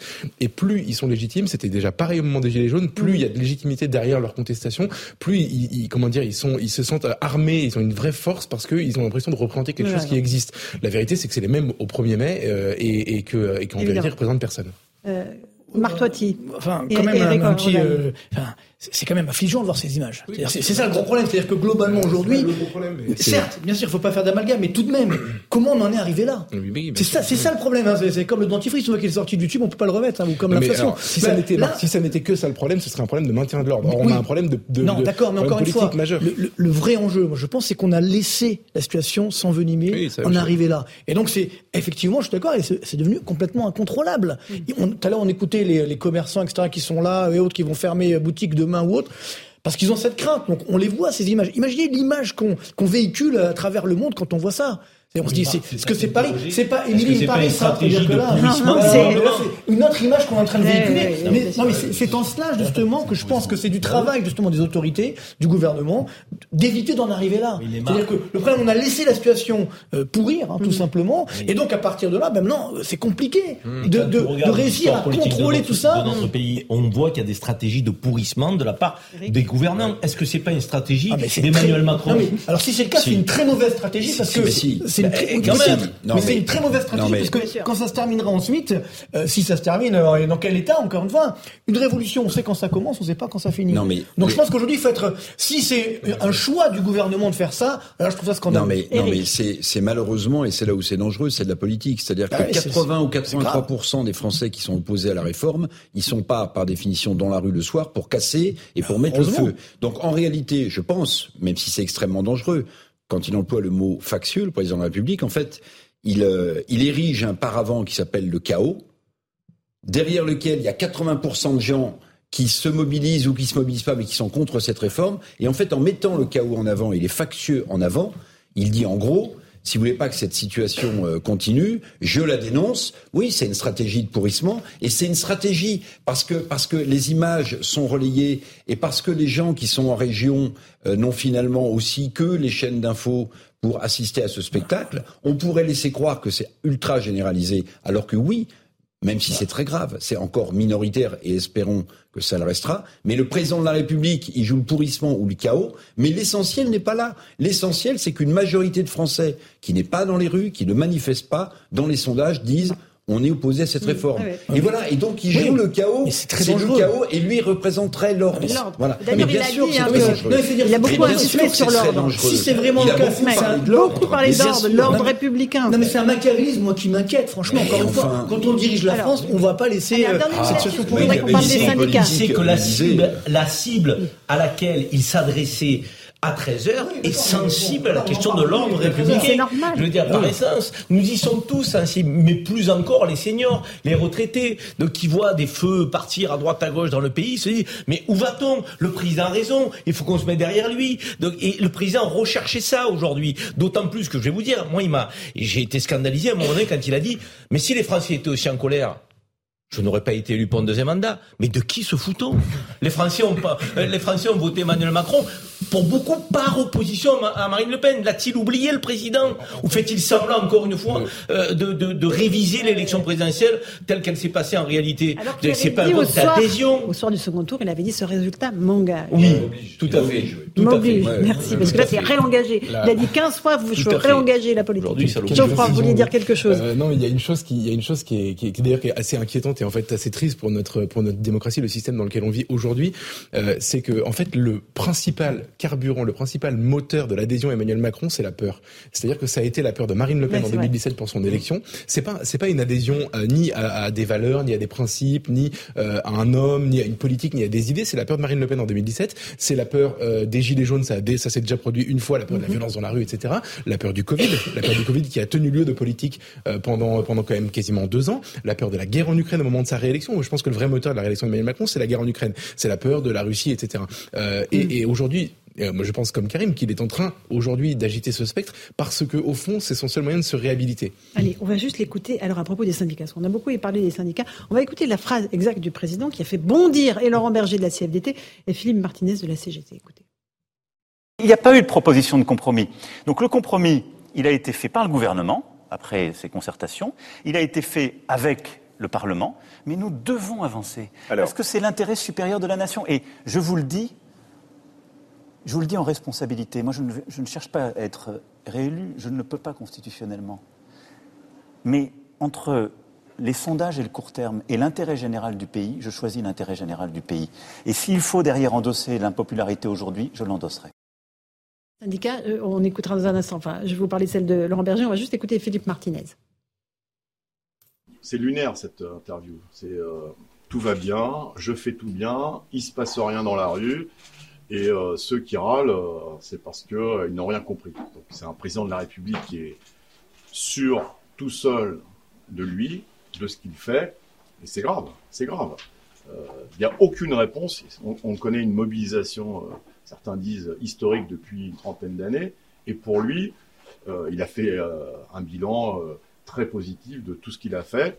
Donc c'est grave. Je vais le dire trivialement, cette interview, c'est du foutage de gueule et c'est du mépris encore plus fort vis-à-vis des millions de personnes qui manifestent. Et il faut que euh, demain, bah, la réponse, elle soit dans la rue, euh, avec des millions de personnes qui soient en grève, qui soient en grève reconductive et qui manifestent. Voilà pour euh, Monsieur Martinez, Laurent Berger, ça donne ça. Déni et mensonge, la CFDT avait un projet de réforme. Macron 2019 l'avait compris, Macron 2023 refait l'histoire pour masquer son incapacité à trouver une majorité pour sa réforme injuste. Là, mais là, c'est fini en fait avec les syndicats, Louis. C'est d'autant plus fini qu'il leur, euh, c'est pas tout en fait. Dans l'interview, il leur tend la main aussi dans, dans le même temps, et il leur dit euh, euh, on, va lancer des nouvelles concertations. Mais en plus, tactiquement, alors, soit c'est extrêmement cynique et Emmanuel Macron veut montrer qu'il a les, syndicats contre lui, soit tactiquement, c'est vraiment, il n'a pas vu ce qu'il faisait. Parce que, en fait, proposer à des syndicalistes qui mènent la contestation dans la rue depuis des semaines et des semaines, il leur tend la main la veille d'une grande manifestation, il les met déjà dans l'impossibilité euh, de, qui puisse répondre favorablement. Vous imaginez pas que Laurent Berger, euh, là, immédiatement après la déclaration d'Emmanuel Macron, va dire mais oui, bien sûr, on va se rendre à l'Élysée pour discuter à la veille d'une manifestation ah qui est capitale, qui est très importante pour les syndicats. Donc tout ça est, fait soit de cynisme, soit de maladresse. Les mots, les mots ont été choisis, pesés. Responsabilité. Ça aussi, c'est un mot qu'il aime, répéter et rappeler. Ça veut dire qu'en face, il n'y a que des irresponsables. La responsabilité de mon côté, moi, le président de la République, intérêt supérieur du pays. Mais ça plaît, ça, quand vous avez plus de 65 ans et que vous avez la nostalgie un peu du général de Gaulle, la posture d'un homme d'État, de quelqu'un qui donne du direction, qui dirige le pays, qui rappelle effectivement les droits et les devoirs, l'intérêt supérieur du pays, l'intérêt général. C'est pareil, c'est des mots ça qui, qui, qui, qui je dirais, qu'il veut, qu'il veut s'approprier, donc pour, euh, je dirais, faire en sorte qu'en face, ce soit tout le contraire. Ils ne défendent pas l'intérêt général, ils ne défendent pas l'intérêt supérieur du pays, ils sont irresponsables, et tout ça est de mon côté. Donc je vous demande effectivement euh, d'être derrière moi. C'est de l'instrumentalisation sémantique. il y a alors, Eric et après Marc, le poil des, des syndicats, c'est un petit peu technique, mais vous allez voir, là aussi c'est incompréhensible de la part du chef de l'État. Il dit il faut un meilleur partage de la valeur dans les entreprises. Mm. Bon, il dit il y a beaucoup de grosses entreprises qui font beaucoup de bénéfices mm. et qui rachètent leurs actions.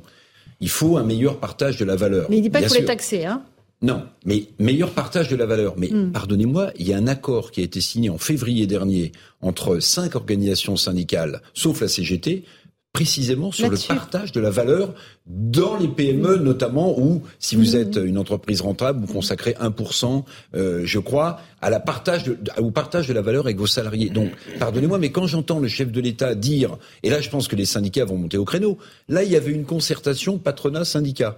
Elle a abouti à un accord national signé et par entreprise et par branche. On peut estimer que c'est pas suffisant, tout ce qu'on veut, d'accord. Mais il a eu lieu cet accord, il a été signé. Donc, il existe. et là, il dit, Bon. je veux un meilleur partage de la valeur. Mais de quoi Marc, euh, parle-t-il Marc Toitier, je Moi, j'ai envie de dire, pour revenir sur ce que disait Karim, c'est, on on- on n'est pas dupe quand même. C'est- Effectivement, c'est des éléments de langage. Je, gros, je déteste ce terme. ça passe. Enfin bon, franchement, aujourd'hui, on n'est plus dupe. Je pense que les Français se font plus avoir. D'ailleurs, on le voit dans, dans les sondages. Euh, clairement, il y a, il y a un problème justement de, de direction de la France. C'est-à-dire qu'aujourd'hui, on ne sait pas, pff, clairement, on ne sait pas où nous, où nous allons. Alors on nous a dit effectivement réindustrialisation, etc. On attend toujours. Ce sont alors euh, encore une fois les, les, les mots c'est bien, mais les actions c'est beaucoup mieux. Donc on peut pas diriger un pays uniquement avec des mots parce que ensuite on est confronté à cette réalité. Et moi ce qui me, me frappe depuis euh, pas mal d'années maintenant, hein, c'est ce déni de réalité permanent. Rappelez-vous, il y a encore quelques temps, on disait non, mais l'inflation, il n'y en aura pas, ça va pas durer longtemps, puis on voit qu'elle arrête pas de monter, et ainsi de suite. Euh, Aujourd'hui, non, finalement, tout va bien et on peut continuer. C'est ça qui est dangereux. Moi, je pense qu'il faut dire, dire les choses, dire la vérité, mais si on n'a que des éléments de langage en responsabilité et autres, bon, ça fait, ça fait pas sérieux tout ça. Donc c'est vrai que moi, je, moi, c'est ça qui m'inquiète aujourd'hui, c'est que j'espère, parce que je, je, veux rester optimiste, je veux qu'on on sauve notre douce France, quoi, parce que là, là, je suis quand même assez inquiet de la direction qu'on va prendre dans les prochains mois. Et imaginez les autres lois qui devaient arriver, la bah, loi travail, la- etc. la loi immigration, c'est Alors là, déjà- Hmm. je sais même pas comment on va, on va y arriver. C'est ça qui moi aujourd'hui m'inquiète. Comment va-t-on diriger la France pendant les quatre prochaines années Mais vous savez, Emmanuel Macron ne sait pas lui-même comment il, quelle est sa ah, capacité ça à gouverner. Mais il l'a posé. Non, mais c'était très clair pendant son interview. Un tout petit mot de Geoffroy Lejeune. Ah ouais, alors, premièrement, déjà sur le, le report de la loi immigration euh, pour apaiser le pays, ça me fait, j'allais dire hurler de rire ou ça me donne envie de pleurer, mais euh, si- je, je rappelle que l'immigration est un sujet extrêmement consensuel en France. hein. Si vous regardez les sondages, 75% des gens veulent limiter l'immigration. Quant à l'immigration clandestine, là, on est sur du quasiment 100%. Dans toutes les, les, les, les- dans, dans tous les électorats, même chez Mélenchon, sur l'immigration clandestine, ils sont d'accord pour le fait, sur le fait qu'il faut euh, qu'il faut arrêter. Donc, pour commencer déjà, euh, c'est vraiment vraiment un calcul. euh, non mais mais je, je suis d'accord, mais sauf que c'est transformé par euh, les, les par les éditorialistes euh, bien pensants et par le, le, le- la Macronie comme il faut reculer sinon euh, ça va le pays va, va va être à feu et à sang c'est pas vrai premièrement ensuite deuxièmement sur le partage de la de la richesse il a beau utiliser une ruse de demi habile comme disait Blaise Pascal pour dire que c'est pas de la taxation de super profit etc ça reste pardon un clin d'œil euh, cynique euh, euh, et une petite euh, une petite politesse faite à la France insoumise qui dans ce débat a dit depuis le début oui mais attendez faites pas de réforme des retraites on va plutôt taxer les super profits donc c'est une concession en réalité c'est une défaite de dire ça. Euh, et ensuite sur la, la- tout à l'heure Louis parlait de la phrase qu'il a prononcée sur le RSA en gros les assistés etc mais mais que ne l'a-t-il dit plus tôt? Si parce que ça a été aussi dit dans ce débat mais pas par le gouvernement il y avait beaucoup de moyens d'éviter de faire cette réforme des retraites euh, notamment de, de puisqu'on connaît le ratio entre les actifs et les retraités de faire rentrer plus de gens sur le marché du travail d'obliger des gens qui travaillent pas et qui pourraient travailler à travailler etc et il se, il se réveille après la bataille pour dire que quand même c'est lunaire pardon c'est lunaire Toute petite pause. On continue dans un instant nos débats euh, sur l'intervention d'Emmanuel Macron. On verra aussi ce qui se passe euh, du côté de Paris. Il y a deux manifestations qui doivent démarrer à 18h et aussi en région, évidemment, avec des mouvements spontanés. À tout de suite dans Punchline sur CNews et sur Europe Bonsoir à tous et bonsoir à toutes. Bienvenue dans Punchline ce soir sur CNews et sur Europe 1. Le président Macron a-t-il attisé la colère des Français? Est-il déconnecté de ce qui se passe dans notre pays? En tout cas, son intervention télévisée de la mi-journée où il assume l'impopularité de sa réforme des retraites provoque de nombreuses réactions négatives, notamment de la part des syndicats qui appellent à une grande mobilisation demain dans toutes les rues de France. On entendra Laurent Berger de la CFDT, Philippe Martinez de la CGT, côté politique Marine Le Pen et Jean-Luc Mélenchon sortent l'artillerie lourde. Et vous, avez-vous été convaincu par l'intervention du président Macron? On vous a posé la question sur le compte Twitter de CNews. Votre réponse, non à 90%. De nouvelles manifestations sont déjà prévues dans la capitale pour la sixième soirée consécutive. Euh, on, parlera de, de, des, des, forces de l'ordre. Hier, de nombreuses dégradations ont été commises, 81 personnes interpellées. La situation a aussi été très tendue ce matin à Rennes et Toulouse. On fait un point complet ce soir dans Punchline, juste après le rappel des titres de l'actualité de 18h.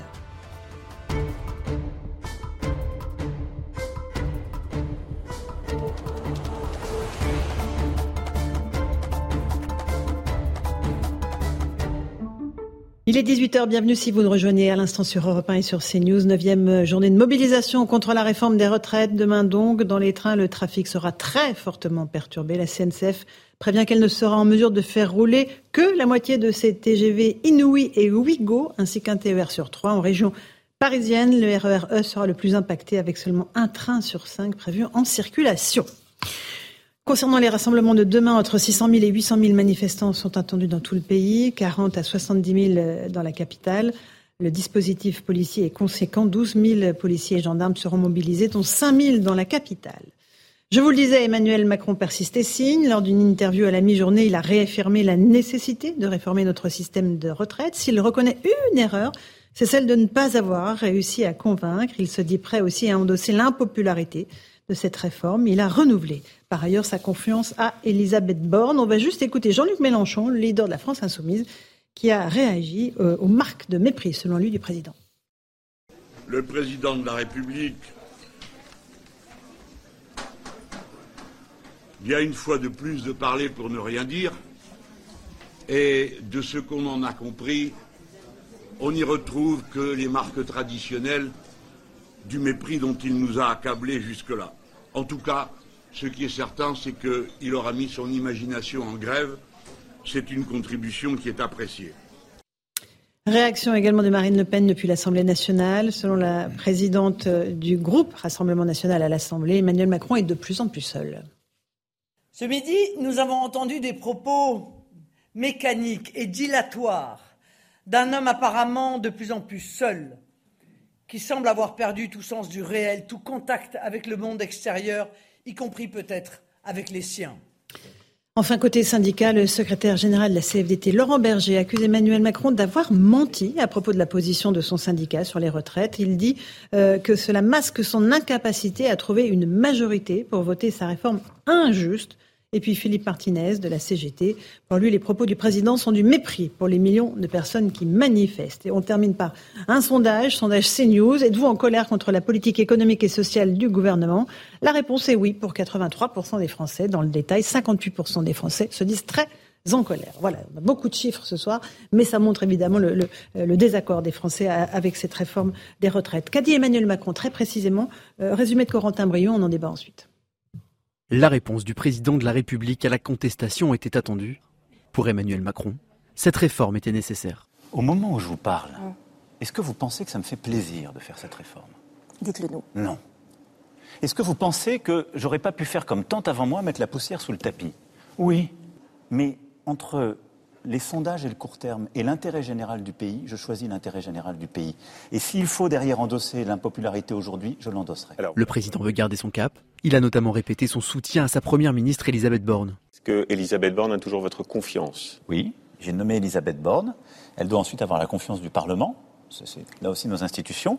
Si Emmanuel Macron entend la colère, il n'accepte ni les violences, ni les blocages. Quand les États-Unis d'Amérique ont vécu ce qu'ils ont vécu au Capitole, quand le Brésil a vécu ce qu'il a vécu, quand vous avez eu l'extrême violence en Allemagne, aux Pays-Bas, ou parfois par le passé chez nous, je vous le dis très nettement, il faut dire on respecte, on écoute, on essaie d'avancer pour le pays, et je vais y revenir parce que je veux qu'on parle du fond de cette réforme, mais on ne peut accepter ni les factions ni les factions. Et euh, il y a les blocages, et les blocages, ben, il faut pouvoir les lever quand ils empêchent l'activité normale. Et c'est pourquoi d'ailleurs j'ai demandé, c'est pour pourquoi j'ai demandé au gouvernement d'essayer au maximum ben, de négocier et ensuite de réquisitionner. Emmanuel Macron a aussi affirmé sa volonté de dialogue. Moi, je souhaite qu'on engage avec les partenaires sociaux dès qu'ils seront prêts à le faire. Là, ils vont continuer demain de s'opposer, mais je les invite à se réengager très vite avec nous. Une main tendue aux syndicats, mais également un regard tourné vers les futurs projets de loi, notamment celui sur l'immigration. Initialement présenté au Sénat la semaine prochaine, les textes seront finalement découpés et examinés par le Parlement prochainement. Voilà pour ce qu'a dit Emmanuel Macron. Louis Dragnel, chef du service politique d'Europe 1. Euh, il nous annonce quoi en fait? Une forme de retour à la quatrième République où euh, Absolument. on va découper des textes, on ne passera pas forcément à chaque fois par la loi, c'est bien cela? Absolument. En fait, en fait, il est dans une impasse totale. Donc la seule solution euh, qu'il a, comme il ne veut ni remanier, ni dissoudre, ni rien faire. En réalité, c'est de, de se dire, bah, en fait, je vais réduire la voilure.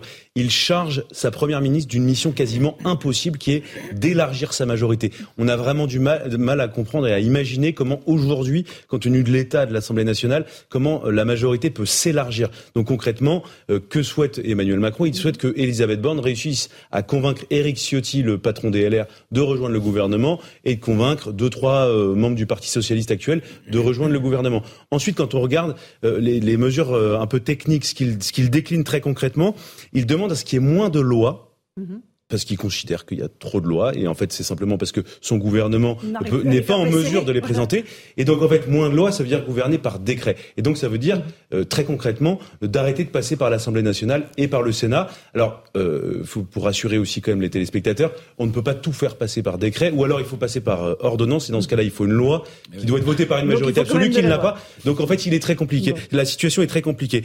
Et ensuite euh, pour terminer sur la loi immigration, en fait il demande à Elisabeth Borne de sauciner de saucissonner le texte. Donc en fait, très clairement, qu'est-ce qui, que va proposer le gouvernement?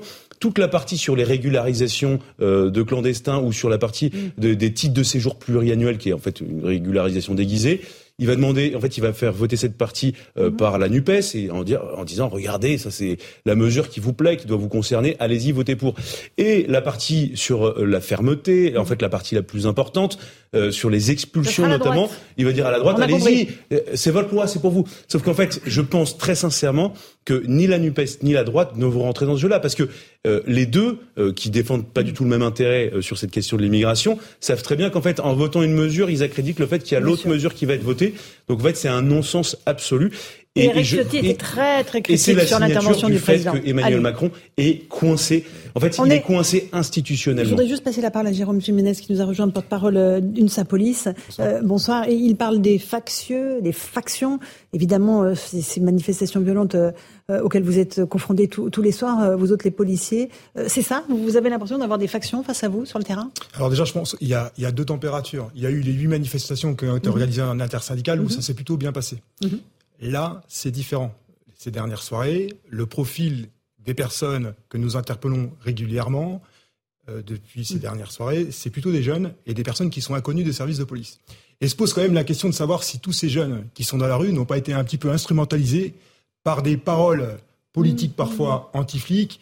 Et au final, on a euh, le sentiment que ces personnes sont là, non pas pour la réforme de la retraite, mais avec euh, une idée première de semer le chaos ou mhm. l'insurrection dans les rues, et notamment dans les rues parisiennes.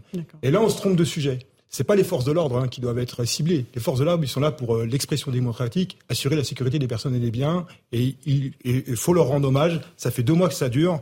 Ils sont engagés régulièrement. Demain, il y aura un dispositif massif et conséquent, le plus important depuis janvier. Je vous rappelle, 12 000 policiers, 5 000 à Paris. On enchaîne les services. Policiers et gendarmes. On n'oublie pas les gendarmes. gendarmes. Bien sûr, mais c'est un travail qui est, qui est lourd et conséquent. Et je pense qu'il faut vraiment leur rendre hommage. Et je profite aussi de ce moment parce que ça m'exaspère de, de ce que j'entends et ce qui est un petit peu, euh, un petit peu dans, dans, le débat actuel des deux trois affaires qui sont sorties euh, sur les réseaux sociaux. Avec on des gestes des, policiers qui sont conclusions hâtives. Qui je vous rappelle que toutes font l'objet d'enquêtes administratives et, pénales et pénales mhm. et que la lumière sera faite pour savoir si le geste était proportionné, légitime ou non. Mhm. Mais ça ne doit pas être deux trois affaires distinctes qui doivent jeter toute, qui doivent jeter l'opprobre sur toute notre profession. Absolument. Et on, tient à, le dire. Euh, Eric Revel, un tout petit mot de commentaire? Bah, euh, euh, oui, juste pour répondre à, Louis Dragnel, moi je partage pas son avis. ok, ça paraît très difficile pour Elisabeth Borne d'élargir sa majorité, mais pardonnez-moi, dans l'état actuel où sont les LR à l'Assemblée nationale, après le vote sur le 49-3, où 19 députés LR n'ont pas suivi des consignes de leur patron, que les LR explosent et qu'une partie euh, rallie euh, Renaissance euh, ou rentre au gouvernement, c'est pas du tout impossible. Au-delà de la personne dans de M. C'est l'achèvement des LR. Ah bah oui, c'est possiblement. a fustigé le discours du président. Oui, hein. oui mais enfin on l'a vu aussi sur, des images avec Gérald Darmanin où où il semblait extrêmement bien. après on peut bien s'entendre et être opposé. Bien sûr. Et puis juste quand même parce que vous avez raison. Saucissonner comme ça l'interview présidentielle, ça rend encore plus les évidences flagrantes. Mais on s'est tous fait le commentaire. Quand le président de la République dit. Moi, je suis un président courageux, je réforme les retraites, les autres ont mis la poussière sous le tapis. Ça, c'est fou. Mais enfin, il a appartenu à un gouvernement dont le président était François Hollande, qui a mis en place une réforme des retraites qui s'appelle la réforme Touraine. Nicolas, Sarkozy, Éric Woerth et François Fillon le savent, puisque ça avait été compliqué de passer de 60 à 62 ans. Je vais pas dire que ce sont des contre-vérités ou des mensonges parce que je suis respectueux du statut, mais quel toupet, Monsieur le Président, mais quel toupet de dire que les autres ont mis la poussière sous le tapis alors que ils ont aussi réformé les retraites. Peut-être pas suffisamment. C'est pas une réforme effectivement euh, massive. Non, c'est des, des paramétriques. C'est bien sûr. une réformette. Bien et sûr. comme les autres réformes, pourquoi on doit faire des réformes tous les 4-5 ans Parce qu'à chaque fois, on table sur des hypothèses macroéconomiques extrêmement optimistes, notamment 2,5% de croissance, un taux de chômage très faible. Et comme c'est jamais le cas, évidemment, on va à chaque fois refaire ces réformes. Petite pause. Je passerai la parole dans un instant à Karim Zervi qui est avec nous sur le plateau et Geoffroy Lejeune de Valeurs Actuelles. On reviendra sur le dispositif euh, policier pour euh, ce soir et surtout demain. On remettra dans le contexte de la visite de Charles III, le roi d'Angleterre en France. Ça ne va pas être très simple. Et puis on parlera évidemment aussi des réactions politiques euh, très négatives après le discours du président. A tout de suite dans Punchline sur CNews et Europe 18h15 en direct dans Punchline sur CNews et sur Europe 1. On évoque euh, la prise de parole d'Emmanuel Macron à la mi-journée. Visiblement, les Français n'ont pas été convaincus. 90% des euh, ceux que nous avons interrogés euh, sur le compte Twitter de nos antennes disent ne pas l'avoir été. On va voir à, Lyon avec Olivier Madinier, parce qu'on parle beaucoup de ce qui se passe dans la capitale. On va parler de ce qui se passe en région. Lyon, Olivier Madinier a recueilli les réactions des Lyonnais. Ils n'étaient pas passionnés non plus. Écoutez. La salle de ce restaurant est pleine pour le service du déjeuner. Les quatre écrans de télévision sont branchés sur l'intervention du président de la République. Le patron a mis le son suffisamment fort, mais les clients semblent plus intéressés par leur conversation que par la parole présidentielle. C'est ce que témoignent ces convives. On est entre amis, on, est, on déjeune, on s'occupe pas trop du président. Quand on passe une loi au 49.3, ça m'intéresse plus. Enfin, c'est un peu l'idée, c'est que on ne peut pas, euh, on peut pas nous dire qu'on a une démocratie quand on nous impose un choix et, qu'on n'est pas entendu derrière. On parle des vacances. Sujet plus intéressant. En cuisine, c'est le coup de feu. Le chef n'a pas le temps non plus d'écouter Emmanuel Macron, dont il n'attend d'ailleurs pas grand-chose. Je sais pas si c'est que ça m'intéresse pas ou que, euh, vous voyez, moi je suis là, euh, je m'imagine pas 64 ans dans la cuisine en fait. Donc écouter un gars qui est assis dans son bureau, euh, qui risque juste de te fouler un doigt, je, l'écoute, hein, mais je suis pas sûr que je l'entende bien. Dans ce restaurant, la clientèle est assez mélangée.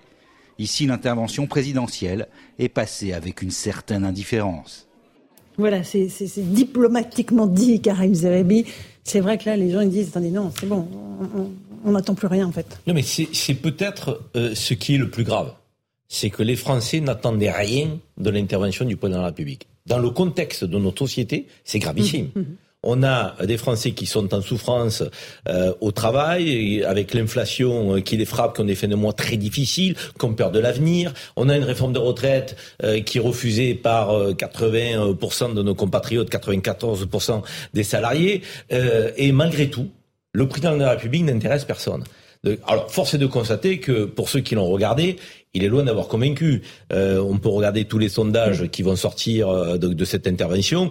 Le président a semblé à côté du sujet à côté du sujet. Vous savez, dans les rencontres sportives, on dit vous êtes dedans, vous êtes dans le match, ou alors vous passez à côté. Il est passé totalement à côté. Il parle des factieux au lieu de parler des 2 millions de personnes qui sont dans la rue dans l'intersyndicale.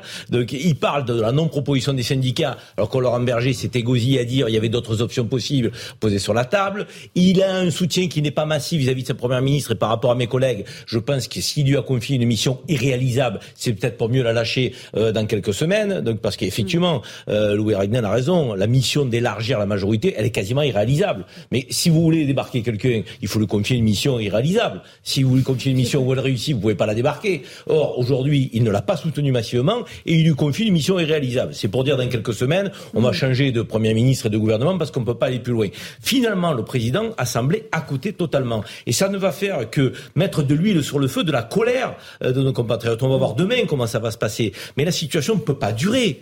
Je veux dire, notre pays peut pas mmh, se maintenir en l'état fracturé comme il est. Je veux dire, s'il y a une forme d'irresponsabilité, moi je trouve, dans cette intervention présidentielle, alors qu'il veut être euh, avoir le monopole de la responsabilité, le monopole de l'intérêt général, le monopole de l'intérêt supérieur du pays. Non, Monsieur le Président, vous êtes passé à côté. Alors, je vois le jeune directeur de la rédaction de Valeurs Actuelles sur ce qu'a dit Emmanuel Macron. Je me souviens que la dernière fois qu'Emmanuel Macron a confié à quelqu'un la mission d'élargir sa majorité, c'était à Édouard Philippe en 2020, mais il a eu la décence de le faire après l'avoir viré. Mm. Comme ça, au moins, il n'y avait pas d'obligation de résultat.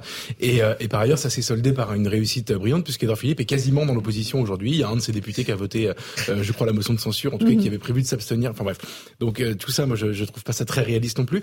Après, je, je pense en fait que Emmanuel Macron s'est mis dans, dans, enfin, nous a mis collectivement dans un cul-de-sac démocratique. C'est-à-dire que vous avez l'opinion d'un côté qui est contre et le, le texte qui passe et cette espèce de d'opposition de, frontale qui ne peut finir qu'en violence en réalité, sans cautionner ce qui se passe. Hein, mais ça peut, ça ne peut pas bien finir. Tout à l'heure, Louis disait euh, très habilement que euh, c'était un retour à la quatrième République. Euh, c'est pas faux. La quatrième République, comment, comment a-t-elle été remportée à la fin C'est parce que elle est, elle est morte de, de, de, de, son ADN qui était les arrangements politiciens à l'Assemblée nationale pour faire voter des les textes. Gouvernements ne tenaient pas. Et les gouvernements tombaient, ils tombaient toutes les trois semaines. C'est pour ça qu'on vient à la cinquième. C'est pour ça que les gens qui disent il faut une sixième République. Non mais le, le paradoxe, c'est qu'en fait on, on régresse et on revient à une quatrième avec des des majorités d'opportunités, des tentatives de majorité d'opportunités. Mais le drame dans l'histoire, et après je vous rends la parole, cher Geoffroy, le, le, le, drame, c'est qu'il c'est un espoir qu'il nourrit de d'arriver à la quatrième République. Mais va-t-il y parvenir? C'est pas évident. Louis a prolongé ma, pensée et avec des mots meilleurs que ceux que j'aurais utilisés. Mais, mais ah, c'est une love story, love story. Nous sommes amis, c'est vrai. C'est ce que je voulais dire. C'est exactement ce que je voulais dire. Donc, quand on est passé de la quatrième à la cinquième République dans un contexte très particulier, 58, etc., le général de Gaulle, justement, pour éviter ce pourrissement, invente un système merveilleux, auquel, merveilleux, auquel moi je crois beaucoup, qui est un système dit vertical, etc., où il y a des moyens, justement, d'éviter cette chienlit. Et notamment le référendum. Je dis ça parce que je voulais en venir à la question du référendum. C'est, on sait tous que sur la réforme des retraites, Emmanuel Macron perdrait son référendum. Mais en fait, il faut redonner à un moment donné la parole aux Français parce que sinon on restera dans ce cul-de-sac démocratique et on restera dans cette spirale de violence. Donc il y a beaucoup de moyens, la dissolution avec des élections législatives, euh, le référendum, il va falloir à un moment donné. Il n'y aura rien de tout ça qui sera mis Je suis d'accord. C'est pour ça que ça peut pas sortir de la situation. Il y a une institution, c'est le Conseil constitutionnel. C'est le seul qui ah peut s'y faire il a fait référence au tout début. Il a dit on attend la décision du Conseil constitutionnel. C'est peut-être qu'il peut effectivement Alors, sortir de cette je voudrais juste qu'on parte sur le terrain, rejoindre l'une de nos équipes, c'est Jeanne Cancar et Fabrice Elsner. Euh, vous êtes sur le parcours de la manifestation de demain, euh, ma chère Jeanne, euh, qui aura lieu à Paris. Il y a beaucoup d'inquiétudes, c'est ça, du côté des commerçants? Oui, Laurence, beaucoup d'inquiétudes du côté des commerçants qui sont assez unanimes, de la place de la Bastille en passant par la place de la République, par le boulevard Bonne Nouvelle où nous sommes ici en ce moment. Et l'inquiétude, elle est double. Alors évidemment, par rapport aux violences qui peuvent être directement euh, faites contre leurs magasins, leurs vitrines. Certains ont décidé de fermer boutique, mais pas aussi par rapport à tout ce qui peut se trouver sur le parcours justement de la manifestation ici. Nous sommes, regardez, dans le deuxième arrondissement. Vous savez, le deuxième arrondissement, ça fait partie des quartiers de la capitale qui sont gérés par les agents par les éboueurs de la ville de Paris, donc ils sont actuellement en grève. On le rappelle aujourd'hui, ils ont annoncé, ils ont voté en assemblée générale la reconduction du mouvement jusqu'au 27 mars prochain. Donc vous voyez, la situation est toujours très compliquée. Aujourd'hui, la maire de Paris avait convoqué justement la cellule de crise pour faire un point sur la situation. Il y a toujours 10 000 tonnes de déchets en ce moment qui jonchent ces trottoirs de la capitale. Et c'est aussi ce que craignent eh bien, les commerçants, que toutes ces, ces poubelles, ces déchets eh bien, servent de, de barricades, qu'il y, ait des, qu'il y ait des feux qui soient, qui, soient, qui soient mis un petit peu partout euh, tout au long euh, du parcours, comme on a pu voir début, déjà en début de semaine. Donc ce qui prédomine ici tout au long du parcours, c'est l'inquiétude et la crainte de la part des commerçants pour cette journée de forte mobilisation prévue demain. Oui, merci beaucoup euh, Jeanne Cancar et Fabrice Elsner. Euh, Jérôme Génès, vous êtes policier, une police. Effectivement, euh, on a vu beaucoup de feux de poubelle ces derniers jours dans la capitale. Hein. et c'est un, vrai, un, vrai, matériau pour, pour les manifestants bah, Les radicaux, pas les manifestants calmes un vrai oui, c'est dangereux parce qu'en plus, pareil, j'ai entendu des commentaires là-dessus où on, on, reprochait à la police d'intervenir sur des feux. C'est quand même assez hallucinant. Parce qu'il y a un danger quand même sur les feux. mais quand On peut mettre le feu aux habitations. Ce que je voulais vous dire ce soir, et j'ai pris le temps hier de parler avec un CRS qui m'expliquait ce qu'on n'arrive pas à comprendre nous. Rappelez-vous, il y a quelques temps, quand les policiers n'intervenaient pas et que euh, Paris, on va se reparler de la rue parisienne, était saccagée, on se demandait mais que fait la police? Mmh. Quand on intervient, on va nous reprocher des violences. Que fait la police? C'est quand même un exercice qui est difficile. À un, moment donné, il faut maintenir l'ordre public. Et à un autre moment, il faut rétablir l'ordre public. Et c'est là la distinction. C'est-à-dire que le policier, à partir du moment où on fait des beaux offensifs, des vagues de refoulement ou des charges, c'est qu'on identifie clairement des infractions, des crimes ou des délits flagrants, des situations périlleuses. Rappelez-vous la place de la Concorde, ce feu qui est grandissant en plein milieu des manifestations, en, plein milieu des manifestants, pardon, ben, pour la sécurité des manifestants et des policiers, on ne peut pas l'accepter. C'était jeudi soir, hein, le soir du 49-3. Mais en fait, c'est ça. Donc, en fait, quand les policiers ils interviennent euh, euh, euh avec quelque part une force coercitive, c'est qu'il y a des délits et, mmh. qui sont constatés. et ça, il faut bien comprendre. Et je voulais juste profiter, parce que vraiment, c'est important pour nous ce soir de le préciser. Quand on vous parle que 394 policiers ou gendarmes ont été blessés, mmh. on ne met pas les images. Mais moi, je les vois. Et il y a des blessures très graves. Je voudrais adresser un message de soutien à un, capitaine de, de, la 31e compagnie, 31e compagnie d'intervention à Paris qui a reçu un projectile avant-hier soir, mâchoire fracturée, trois dents cassées de devant. On n'en parle pas. Pareil, une collègue mmh. Euh, qui a pris un tir de mortier d'artifice sur une tenue qui est normalement inifigée. Elle était en feu. On en parle ou on n'en parle pas mmh, mmh. Et d'autres qui sont. Gérald euh, Darmanin en a parlé hier, le ministre de l'Intérieur. Mais euh, je veux dire, on, voilà. Donc on, on donne des nombres. C'est que c'est une masse comme ça. Non, mais moi, je vous dis 394. Personne ne voit la, les, les deux Il a moi, j'ai des images. On a des retours, des malléoles cassées, des mains fracturées, et, on, et, les policiers et gendarmes subissent des opérations tous les hein. jours. Là, il n'y a pas de suite. Et là, on n'en parle pas. Et, je vais même plus loin que ce que vous dites. Souvent, dans les fameuses scènes de violence policière, les scènes sont coupées, hein. sont coupées montés, absolument entre mm. guillemets, sont coupés. On sait absolument pas ce qui s'est passé avant. Et moi, j'ai déjà vu plusieurs fois des vidéos où vous avez la scène où effectivement vous avez un policier qui euh, euh, interpelle euh, de manière un peu musclée quelqu'un, et en fait vous avez une autre vidéo avec la scène avant où le policier s'est pris des boulons sur la tête, s'est pris des pavés, s'est fait attaquer ou s'est fait même taper dessus dans le dos par la même personne. Donc effectivement, après trois refus d'obtempérer, trois tentatives d'interpellation de la personne, bah, la personne n'est pas vraiment en disposition de, de, se laisser interpeller. Alors, pas tous en même temps. Alors, sur, sur, les, forces de l'ordre et les pompiers, moi, il se trouve que je me suis euh, retrouvé euh, jeudi soir dans la, grande avenue qui longe euh, les grands magasins à Paris, où il y avait des tas de cendres, où il y avait une voiture en feu, où il y avait des poubelles. Eh bien, quand vous êtes dans votre voiture et que vous voulez rentrer chez vous, vous êtes très content qu'il y ait des forces de l'ordre et mm. des pompiers. qui essaient d'attraper les fauteurs de troubles, parce que sinon, parce que sinon, vous pouvez craindre pour votre propre vie quand vous êtes dans, dans votre voiture. Donc ça, c'est quelque chose aussi. Les qui sont ciblés. Mais bien sûr, qui sont ciblés. Je l'ai vu. Exactement. Donc si vous voulez, ces tas de cendres et, et, ces, et, ces, et ces poubelles en feu, quand vous êtes confronté vous-même à cette réalité par hasard, ce qui était mon cas, je rentrais. Euh, bah vous êtes, euh, vous vous sentez un peu mieux quand même. Ce que je veux rappeler avec force, c'est qu'il faut éviter de tomber dans le piège de ceux qui veulent opposer les manifestants aux policiers. Mhm. Les policiers pour beaucoup d'entre eux, ils sont concernés par la réforme des retraites déjà. C'est un corps qui est concerné et qui euh, manifeste avec ses syndicats contre la réforme des retraites. Pour beaucoup d'entre eux, lorsqu'ils sont de repos, qui sont pas en fonction, ils travaillent aussi à sécuriser donc les manifestations. Et pour ceux qui travaillent, ils sont en collaboration avec ceux qui sécurisent la manifestation pour que ça se passe bien. Donc les policiers, et il faut arrêter de tenter de les opposer aux manifestants. Les policiers, ils sont opposés comme nous le sommes je pense, l'immense majorité de nos compatriotes, aux agresseurs, aux casseurs, à ceux qui veulent mettre la République KO. C'est à ça qu'ils sont opposés. Et là, ils sont dans leur mission, hein, protéger et servir. Mais en aucun cas, il faut les opposer aux manifestants. Ceux qui tentent de le faire, c'est ceux qui tentent de déstabiliser cette institution, donc qui en prend plein la figure, pardonnez-moi l'expression, avec le nombre de blessés dont on ne parle pas. Et lorsqu'il y a des bavures policières, parce qu'il peut y avoir des dérapages, il peut y avoir des non-respects au code de déontologie, mais permettez-moi de vous dire que c'est le corps le plus sanctionné.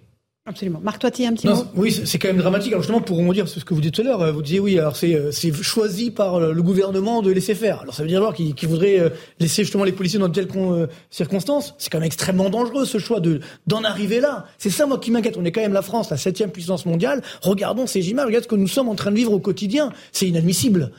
En termes de crédibilité, justement, c'est complètement inadmissible. Et tout ça parce que justement on a laissé faire cette situation. Et personne, malheureusement, aujourd'hui ne rassure. Ce qui m'inquiète, ce que vous avez dit tout à l'heure sur effectivement les personnes qui sont arrêtées, on les connaît pas. Donc ce sont des personnes qui ne sont pas fichées. Donc c'est ça. Comment ces personnes-là, qui a priori plutôt d'ailleurs, plutôt des jeunes, plutôt des jeunes. Attendez, Marc Hervéné. Voilà, comment on a récupéré quand même la liste des gardés à vue. on a passé sur Google. que des personnes, très politisées quand même. Effectivement, des personnes politisées, on ne sait pas, mais a priori, ce sont des personnes qui qui ne sont pas habituées à faire ce type de dégradation. Donc ce qui veut dire par là, c'est que on arrive aujourd'hui à pousser certaines personnes alors je dis pas que c'est bien, hein, bien entendu, et à en arriver jusque-là, et c'est ça qui est dangereux, c'est que des personnes qui auraient jamais dû manifester, jamais dû brûler des poubelles ou autres, sont en train de le faire aujourd'hui. Et c'est ça. la motion de censure dans la rue. Bien sûr. Euh, non, mais c'est là où on a oublié l'essentiel, c'est qu'on a oublié le débat. Le débat, c'est que Monsieur devrait, on devrait faire des propositions, mais là complètement, on a oublié tout ça et on se retrouve dans la rue avec ces, ces manifestations, ces émeutes, c'est dramatique. Le profil de ces individus, effectivement, bon, certains sont politisés, comme le disait Louis d'autres non. Le profil, il a changé, notamment sur les nuits. Bien évidemment, lors des manifestations, vous le savez très bien, on avait le problème des Black Blocs, des Antifa, des, enfin, de tous ces groupuscules armés extrémistes. Mais là, sur les dernières nuits, avec les appels à manifestation par les réseaux sociaux, on a des jeunes inconnus des services de police qui commettent des exactions sur les forces de l'ordre. Donc là, c'est assez hallucinant.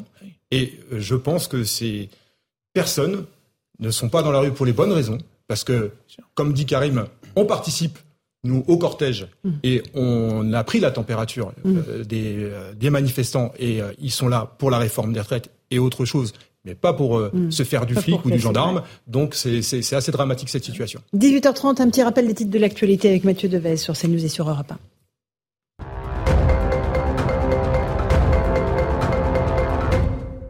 Emmanuel Macron persiste et signe. Après deux mois de manifestation, le chef de l'État réaffirme la nécessité de la réforme des retraites pour le pays. Lors d'un entretien d'une trentaine de minutes, il épingle les oppositions. Selon Emmanuel Macron, leur projet, c'est le déficit.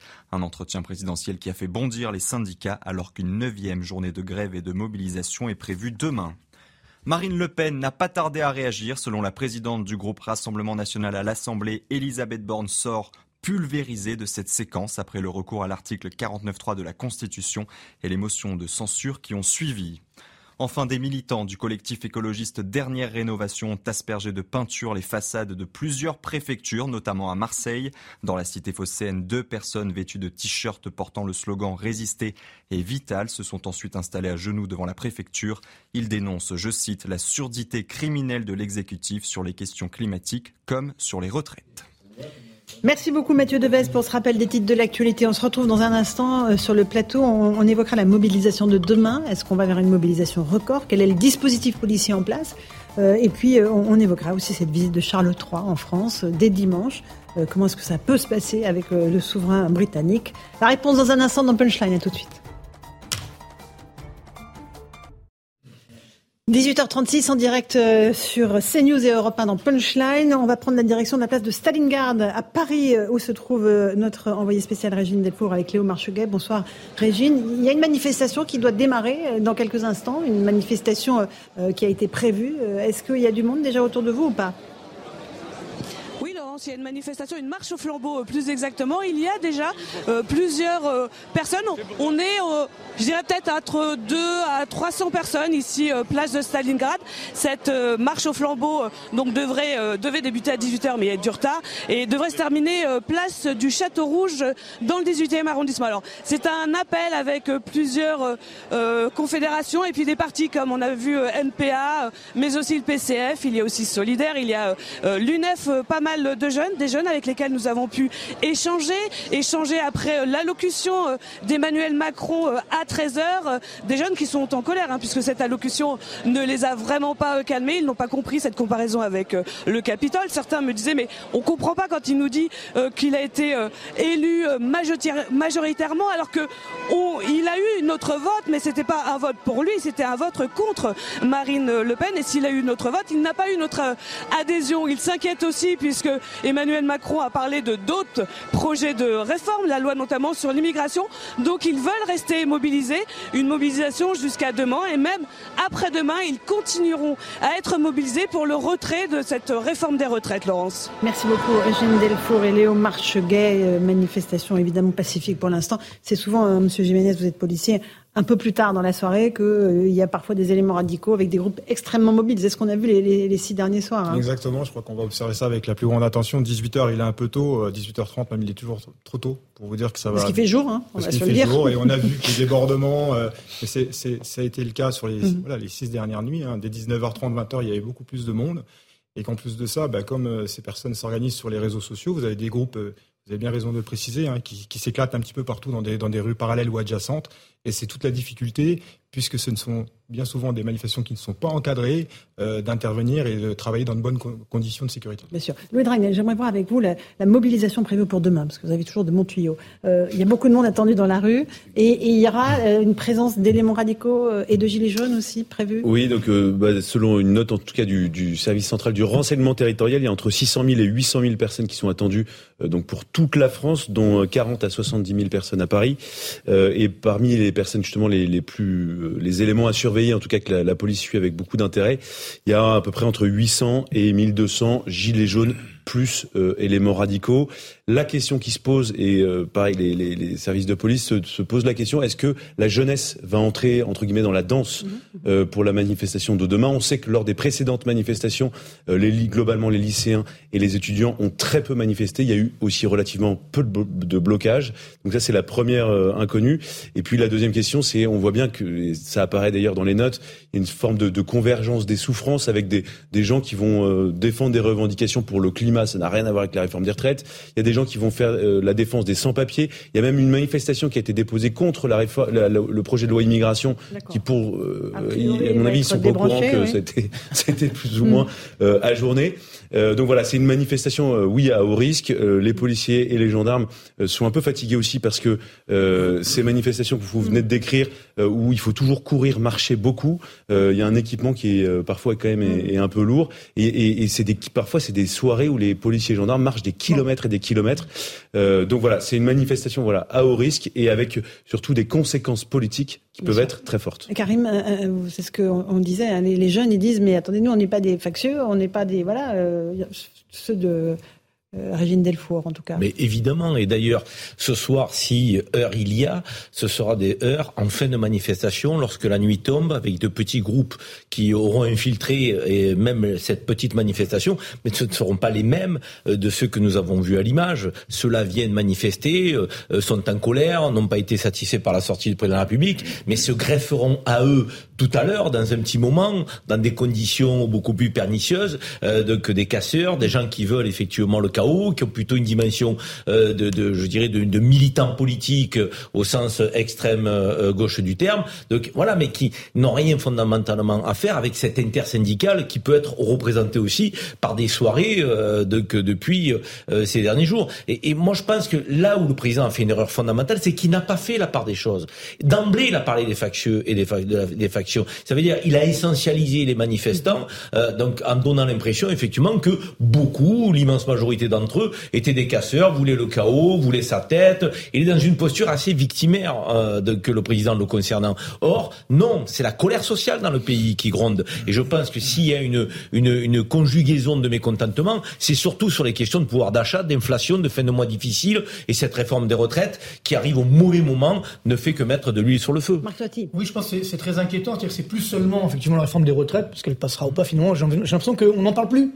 Donc ce qui est, c'est tous les mécontentements qui sont là, notamment bien sûr sur le pouvoir d'achat, sur l'inflation qu'on n'a pas arrêté de dire oui ça y est, le plus dur est passé, c'est fini, ça ne durera pas. Et donc il y a un vrai problème aujourd'hui ben, euh, pour finir les fins de mois, tout simplement. On voit qu'on maintenant on met des antivols sur euh, sur la viande hein, dans les euh, dans les supermarchés parce que malheureusement il y a des gens qui sont contraints. Alors, je dis pas qu'il faut le faire, bien entendu, hein, mais d'aller voler ou autre. Donc c'est ça qui devient dramatique. Et moi je pense également c'est le cercle pernicieux parce qu'il y a un coût économique de tout ça. Mmh. Déjà on est au moins à 4-5 milliards d'euros de coût de toutes ces toutes ces grèves. Si ça continue, si ça dérape, si le pays se calme, on le voit depuis les, premiers signes du mois de mars, il y a une très forte baisse d'activité, des carnets de commandes dans les entreprises. Donc si ça continue, la France peut retomber dans une récession. Donc ça veut dire derrière des entreprises qui pourraient déposer, avec derrière des faillites, peut-être même évidemment un chômage qui va fortement augmenter. Donc on va alimenter cette grande sociale. Donc on, on prend un risque énorme. Donc quand on me dit non mais c'est c'est calculé pour dire justement euh, on veut que le mouvement dérape, c'est un risque extrêmement dangereux. Il y a plus des syndicats qui sont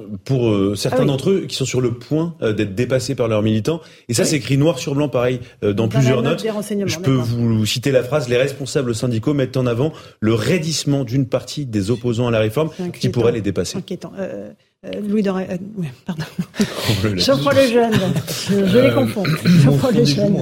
Un, un mot là-dessus, sur cette situation explosive. pour, pour, moi, enfin tout, tout a été dit. Pour moi, c'est une réplique en fait, comme on dit dans, dans, dans quand on analyse les secousses sismiques, c'est une réplique des gilets jaunes en fait, pour d'autres raisons, avec un autre détonateur, etc. Mais pour moi, les, les, raisons au fond sont les mêmes. Enfin, en tout cas, les, les, les, la contestation est de même intensité et, et, elle est globale en réalité. Je suis assez d'accord avec ça. Et donc, je pense que la, la réponse ne peut pas être une réponse uniquement politique sur la réforme des retraites. Euh, ce que je trouve le plus inquiétant, euh, pour prolonger la, la réflexion, c'est un peu de la prospective, je m'en excuse, mais euh, le plus inquiétant, c'est que il n'y a pas de débouché politique à tout ça. C'est-à-dire que, mhm. par exemple, il y avait une forme de colère. Je, me je vais prendre un exemple facile. À la fin du quinquennat de François Hollande, il était tellement peu soutenu que on se projetait dans les oppositions qui allaient le remplacer. Et à l'époque, alors ça s'est pas passé comme ça, mais à l'époque, la droite avait plusieurs candidats, Juppé, Fillon, mhm. Sarkozy, qui incarnaient tous une alternative. Et globalement, on pouvait se projeter dans quelque chose qui allait changer, qui allait tourner une page. Aujourd'hui, vous n'avez pas ça. Vous avez, vous avez la France insoumise qui, a, qui, qui, qui représente une minorité de l'opinion relativement radicalisée, le Rassemblement national qui incarne une minorité moins minoritaire, mais une minorité malgré mmh. tout, euh, et qui ne fait pas l'unanimité, les républicains qui sont en, train de disparaître, pas de force politique qui peut incarner une alternative à tout cela. Absolument, absolument. Un tout petit mot, Louis. je crois le jeune a parfaitement raison, comme toujours. Mais, mais, non, mais, mais, en fait, ce qui est, ce qui est d'autant plus intéressant, c'est que la Ve République a été fondée avec l'idée qu'il y, aurait toujours du, un bipartisme. Et d'ailleurs, dans la Constitution, on parle de l'opposition et pas des oppositions. Et donc, Emmanuel Macron est aussi confronté à ce problème-là, qui, en fait, qu'il a lui-même créé avec le, dépassement, avec la pulvérisation des partis politiques traditionnels. Et donc, en fait, il y a des oppositions. Et au moment du débat sur la motion de censure, ce qui était très intéressant, c'est que le, gouvernement reprochait au Rassemblement national, à la NUPES, de dire, mais vous n'avez pas de projet commun. Mais ils ne peuvent pas en avoir par principe. Et, en fait, historiquement, ce qu'il ce qu'il fallait, au moment de la motion de censure, c'était un jeu d'alternance, c'est-à-dire que la droite remplaçait la gauche ou la gauche remplaçait la droite. Et donc là, en fait, on est dans une configuration qui n'est pas prévue par notre Je Constitution. dans un instant, Eric, mais priorité au terrain, et vous le savez parfaitement. Vincent Fernandez, Charles Pousseau, vous êtes, euh, vous, euh, où est-ce que vous êtes dans Paris? Est-ce qu'il y a du monde? Parce qu'il y a une deuxième manifestation qui est prévue, hein, d'ailleurs qui est partie. On est dans le 20e arrondissement exactement. Pour euh, les personnes qui connaissent euh, Paris, on est parti euh, il y a une dizaine de minutes du métro Alexandre Dumas. on me dit que le cortège est censé se diriger vers Lagny. C'est pas très loin, pas très loin d'ici. il y a à peu près allez, entre 100 et 200 personnes dans ce dans ce cortège. beaucoup de beaucoup de familles, contrairement au cortège sauvage qu'on a l'habitude de voir depuis quelques jours, qui est dans lequel dans lesquels il y a beaucoup de jeunes cette fois-ci. Il y a des familles, beaucoup d'adultes, il y a même des retraités dans ce, dans ce cortège, des drapeaux également euh, de syndicats, de la CGT, de Solitaire, de Sud également. Euh, je vois également un drapeau de, la France, euh, de la France insoumise. Et donc ces manifestants qui et qui distribue également des tracts euh, pour faire reculer toujours le départ à la retraite. Ils ont des propositions, euh, tracts que j'ai euh, d'ailleurs d'ailleurs dans les mains. Ils présentent dans ce tract également la pénibilité de certains métiers, de l'hôpital, les éboueurs également, par exemple, des tracts donc qu'ils distribuent aux passants autour d'eux et ils appellent justement à d'autres manifestations dans les prochains jours. Ils appellent les manifestants à les rejoindre au fil de leur cortège. Merci beaucoup Vincent Fernandez et Charles Pousseau. Euh, Eric Revel, vous vouliez absolument ajouter quelque bah chose Je voulais ajouter quelque chose si c'est possible, c'est que... Calimero est de retour. Calimero est de retour. non, non, mais... Allez-y Eric. Non, mais ce que je veux dire, c'est de la crise euh, sociale et économique, qui est un sujet pardon, qu'on n'a pas abordé, on vit une véritable crise institutionnelle. Pourquoi j'aborde ce, ce sujet-là? Évidemment, euh, je ne vais pas défendre du tout une sixième république, mais je me pose la question, et on en a déjà discuté, c'est que pourquoi une telle réaction sur un 49-3, alors qu'il a été utilisé 28 fois par Michel Rocard? Parce qu'en fait, je pense que notamment les nouvelles générations ont une autre demande de l'exercice de la démocratie. Pour eux, le 49-3, à mon avis, est un vrai sujet parce qu'ils ne vivent pas la démocratie comme peut-être d'autres générations l'ont vécu. Alors je ne dis pas évidemment, euh, Louis Dragnel, qu'il faut euh, mettre de mm. côté euh, cette constitution de 58 qui, oui, a été bâtie avec une majorité et une opposition à l'Assemblée nationale. Conjoncturellement, aujourd'hui, c'est pas le cas. Mais je pense que structurellement, il y a une autre demande d'exercer la démocratie et d'une certaine manière, mhm. c'est tombé sur la réforme des retraites, mais ça aurait pu tomber sur autre chose. On a, on a, on a, on a mhm. cette évolution-là qui est sous-jacente. Ce qu'on ne dit pas, c'est que le 49.3 de Michel Rocard, c'est pas le 49.3 d'aujourd'hui, hein, parce qu'il a été amendé par Nicolas Sarkozy entre-temps. Mhm. C'est pour ça qu'il passe dans le PLFSS. Parce que Nicolas Sarkozy l'a encadré, justement, prenant conscience effectivement de cette évolution. Alors que du temps de Michel Rocard, on pouvait l'utiliser euh, euh, autant de fois qu'on le souhaitait. C'est plus le cas aujourd'hui. Et donc c'est derrière aussi cette instrumentalisation qui consiste à faire passer la réforme de retraite dans le PLFSS que ça passe mal aussi dans la population. Monsieur Jiménez, j'aimerais revenir vers vous et vers les, dispositifs policiers. On a donc ce soir, ça va être euh, une, deux manifestations dans la capitale. Il y en aura sans doute dans d'autres régions aussi. il y a demain la grande mobilisation. Et puis il y a ce week-end le roi Charles III qui arrive en France pour une visite d'État le dimanche soir. Lundi, euh, il ira euh, à l'Arc de Triomphe avec le président Macron. Dîner d'État à Versailles. Ça veut dire que pour les, policiers, c'est euh, non-stop, on est d'accord?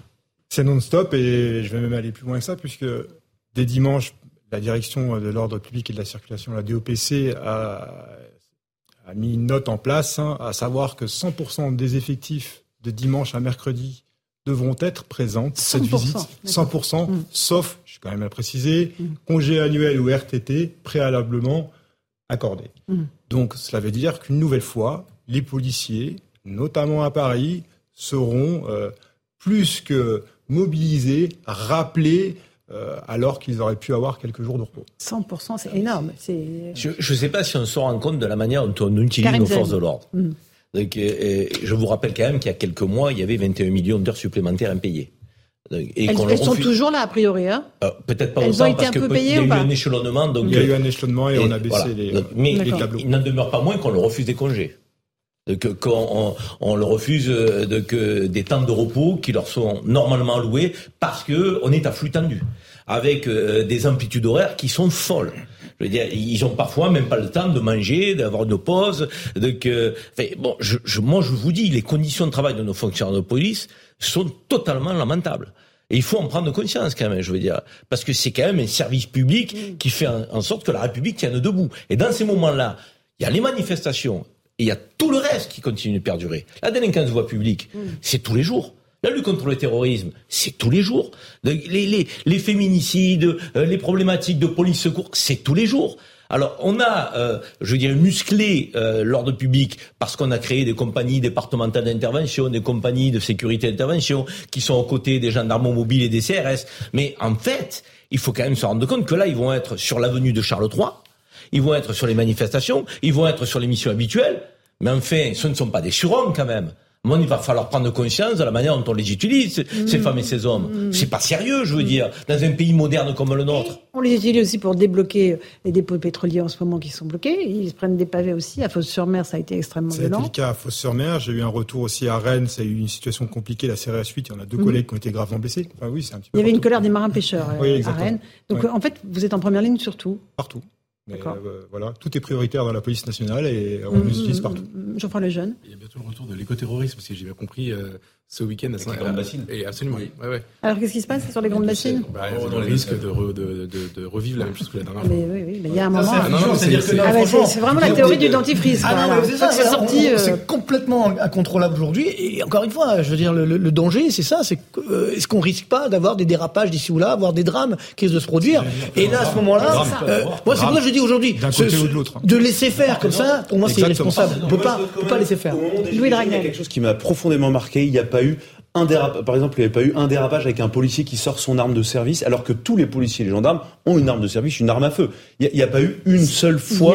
Il y a, eu des sorties d'armes, mais il n'y a, jamais eu. Une sortie d'armes sur les Champs-Élysées, mais pas eu de tir. Il n'y a pas eu de tir. Non, mais attendez, quand on voit le, niveau de violence, honnêtement, c'était, euh, enfin, c'était pas évident, c'était pas forcément évident. Hein. Et ensuite, il y a quand même un deuxième élément. Moi, je trouve qu'on confie beaucoup trop de missions à la police. En fait, on lui demande de tout faire. C'est-à-dire que la police, aujourd'hui, vous récupérez, en fait, tout ce qui est échoué partout police secours. L'éducation nationale. Non mais vous, vous, en fait, des gens qui sont pas élevés par leurs parents et pas instruits à l'école. Non mais globalement, c'est vous qui les récupérez dans les 5-10 ans après la sortie de l'école. Ensuite, toutes les manifestations qui dégénèrent parce que les gens sont pas contents, c'est vous qui les récupérez. Les escortes de détenus, c'est vous qui les récupérez. Et en fait, on vous confie, voilà, toutes les missions sont prioritaires. Ensuite, on vous demande de faire les violences intrafamiliales, euh, de changer complètement de méthode pour euh, recueillir toutes les plaintes de personnes euh, euh, pour les agressions sexuelles. Et, et, tout est prioritaire. Et toutes les semaines, il y a une nouvelle priorité. Bah oui. Et donc, il y a un entassement de priorité. Tu veux faire comment Tu veux mettre qui C'est le hmm. signe d'un baromètre d'une société qui va mal, qui est malade. Surtout. Il y a, non mais il y a, il y a tout, tout. Hmm. Monsieur Jiménez, on vous demande un peu trop de choses ou pas? On demande beaucoup de choses. Après, il y a quand même des efforts qui ont été faits, et c'est pour ça qu'il faut quand même aussi euh, être prudent. Et c'est pas pour donner raison au gouvernement, mais en tous les cas, mhm. depuis peu, et vous le savez très bien, même sur le premier mandat du président Macron, il y a quand même des, policiers qui, arrivent. Mais le malaise est tel dans la société qu'il faut aussi euh, pallier les carences d'effectifs et de matériel euh, qui, qui datent aussi, et c'est assez compliqué. Maintenant, euh, oui, on est toujours, on n'est jamais assez nombreux, ça c'est certain par rapport à tout ce qu'on nous demande. Euh, c'est vrai que le retard, vous avez raison de le dire, donc, est ancien aussi. Hein, depuis Sarkozy, Hollande euh, est obligé de combler ce retard-là. Exactement. Et c'est long. Et je vous rappelle qu'un policier, bah, pour qu'il soit formé, c'est un an de scolarité en école. Bien sûr. sixième journée de manifestation le soir. demain, grande mobilisation à nouveau. Marc, vous sortez votre calculette et vous nous dites on perd, on bah, perd, on ah bah, perd. Là, pour l'instant, je suis entre 4 et 5 milliards d'euros donc de, de, pertes, si vous voulez. Mais là, c'est rien. C'est les effets directs entre guillemets. Maintenant, il y a les effets indirects. C'est-à-dire qu'on est en train de perdre en crédibilité. Les entreprises, évidemment, euh, risquent de, de fermer. Le chômage qui risque d'augmenter. Puis là, on n'en parle pas parce que bon, c'est vrai que c'est un peu financier, mais les taux d'intérêt continuent d'augmenter, repartent à la hausse. Ça inquiète tout ça. Ça inquiète évidemment au niveau français, mais même au niveau de, européen, au niveau de la zone euro. On se dit, est-ce que finalement la, la, France euh, va dans le bon sens? Est-ce qu'il n'y a pas des risques de dérapage? Parce que ça peut faire tache d'huile là aussi. Mhm. Et donc, euh, parallèlement, euh, je vous rappelle qu'on a une dette publique qui est énorme. Donc, comment on, la, on va la financer? Ce sont quand même justement via ces taux d'intérêt qui augmentent. Et si les taux d'intérêt augmentent, ben nous aussi, les ménages, ben on va avoir la facture à, à régler. Donc, on a la, la, triple peine. Quoi. On a effectivement cette, cette inflation qui est forte, la récession qui risque de revenir, les taux d'intérêt qui augmentent, et puis bon, surtout le, le, climat de défiance qui est en train de se, de se généraliser. Et donc c'est ça qui aujourd'hui peut euh, euh, malheureusement euh, engendrer une situation, une crise sociétale mm-hmm. durable pour la France. Donc moi, je suis pas d'accord pour dire c'est bien ce qui se passe aujourd'hui. Finalement, on a intérêt à ce que le, le, mouvement s'envenime pour aller à, passer à autre chose. Non, c'est extrêmement dangereux. Et, donc j'espère que bah on va on va se réveiller parce que faire appel autant aux forces de police, c'est c'est quand même pas normal pour la septième puissance mondiale. C'est-à-dire qu'on doit avoir justement aujourd'hui bah, une économie française qui soit plus apaisée. Et là, on met de l'huile sur le feu en permanence. C'est très dangereux. Qui euh, entre 600 et 800 000 euros manifestants demain hmm. se concrétise. Moi, je vous le dis, il faudra pas minimiser ce nombre hmm. parce que ça sera encore une journée de salaire euh, en moins pour les grévistes. Et une journée de salaire en moins pour les grévistes dans le contexte de la société française aujourd'hui, dans le contexte social et économique du pays, c'est énorme pour bon nombre de salariés. Donc 600, 800 000 demain, ça sera pour moi une très grosse mobilisation. Si on pouvait se permettre d'ajouter un mot, moi je crois que ça a peu du sens. On peut comprendre la colère de, des Français. Mais si on veut qu'une manifestation ou un rassemblement soit populaire, il faut qu'il soit pacifique. Mhm, bien sûr. Ça ne doit pas se passer comme c'est en train de se passer actuellement, notamment sur les soirées parisiennes. Mais c'est ce qu'assure l'intersyndicale. Hein. Oui, l'intersyndicale, ça se passe bien. C'est ce sûr. Hein. Exactement. vous avez raison de le rappeler parce qu'il y a le travail des policiers, des gendarmes, des services d'ordre et des mhm. pompiers qu'on associe bien évidemment, parce que ce sont tous les acteurs de la mhm. sécurité lors des manifestations. Et qui sont des cibles aussi dans les manifestations. Exactement. Ils travaillent en parfaite collaboration avec la préfecture de police. Merci beaucoup à tous d'avoir participé à cette émission Punchline sur CNews et sur Europe 1. Dans un instant, c'est Europe 1 soir avec euh, Hélène Zélani et Raphaël Devolvé. Et sur CNews, c'est Christine Kelly et ses invités pour Face à l'info. Bonne soirée à vous. Sur nos deux antennes, l'information continue euh, et on se retrouve demain. Bonne soirée. Hi, I'm Daniel, founder of Pretty Litter. Did you know cats tend to hide symptoms of sickness and pain? I learned this the hard way after losing my cat, Gingy. So I created Pretty Litter, a health monitoring litter that helps detect early signs of illness by changing colors, saving you money and potentially your cat's life. Pretty Litter is veterinarian developed, and it's the easiest way to keep tabs on your fur baby's health right at home. Go to prettylitter.com and use code ACAST for 20% off your first order and a free cat toy. Terms and conditions apply. See site for details.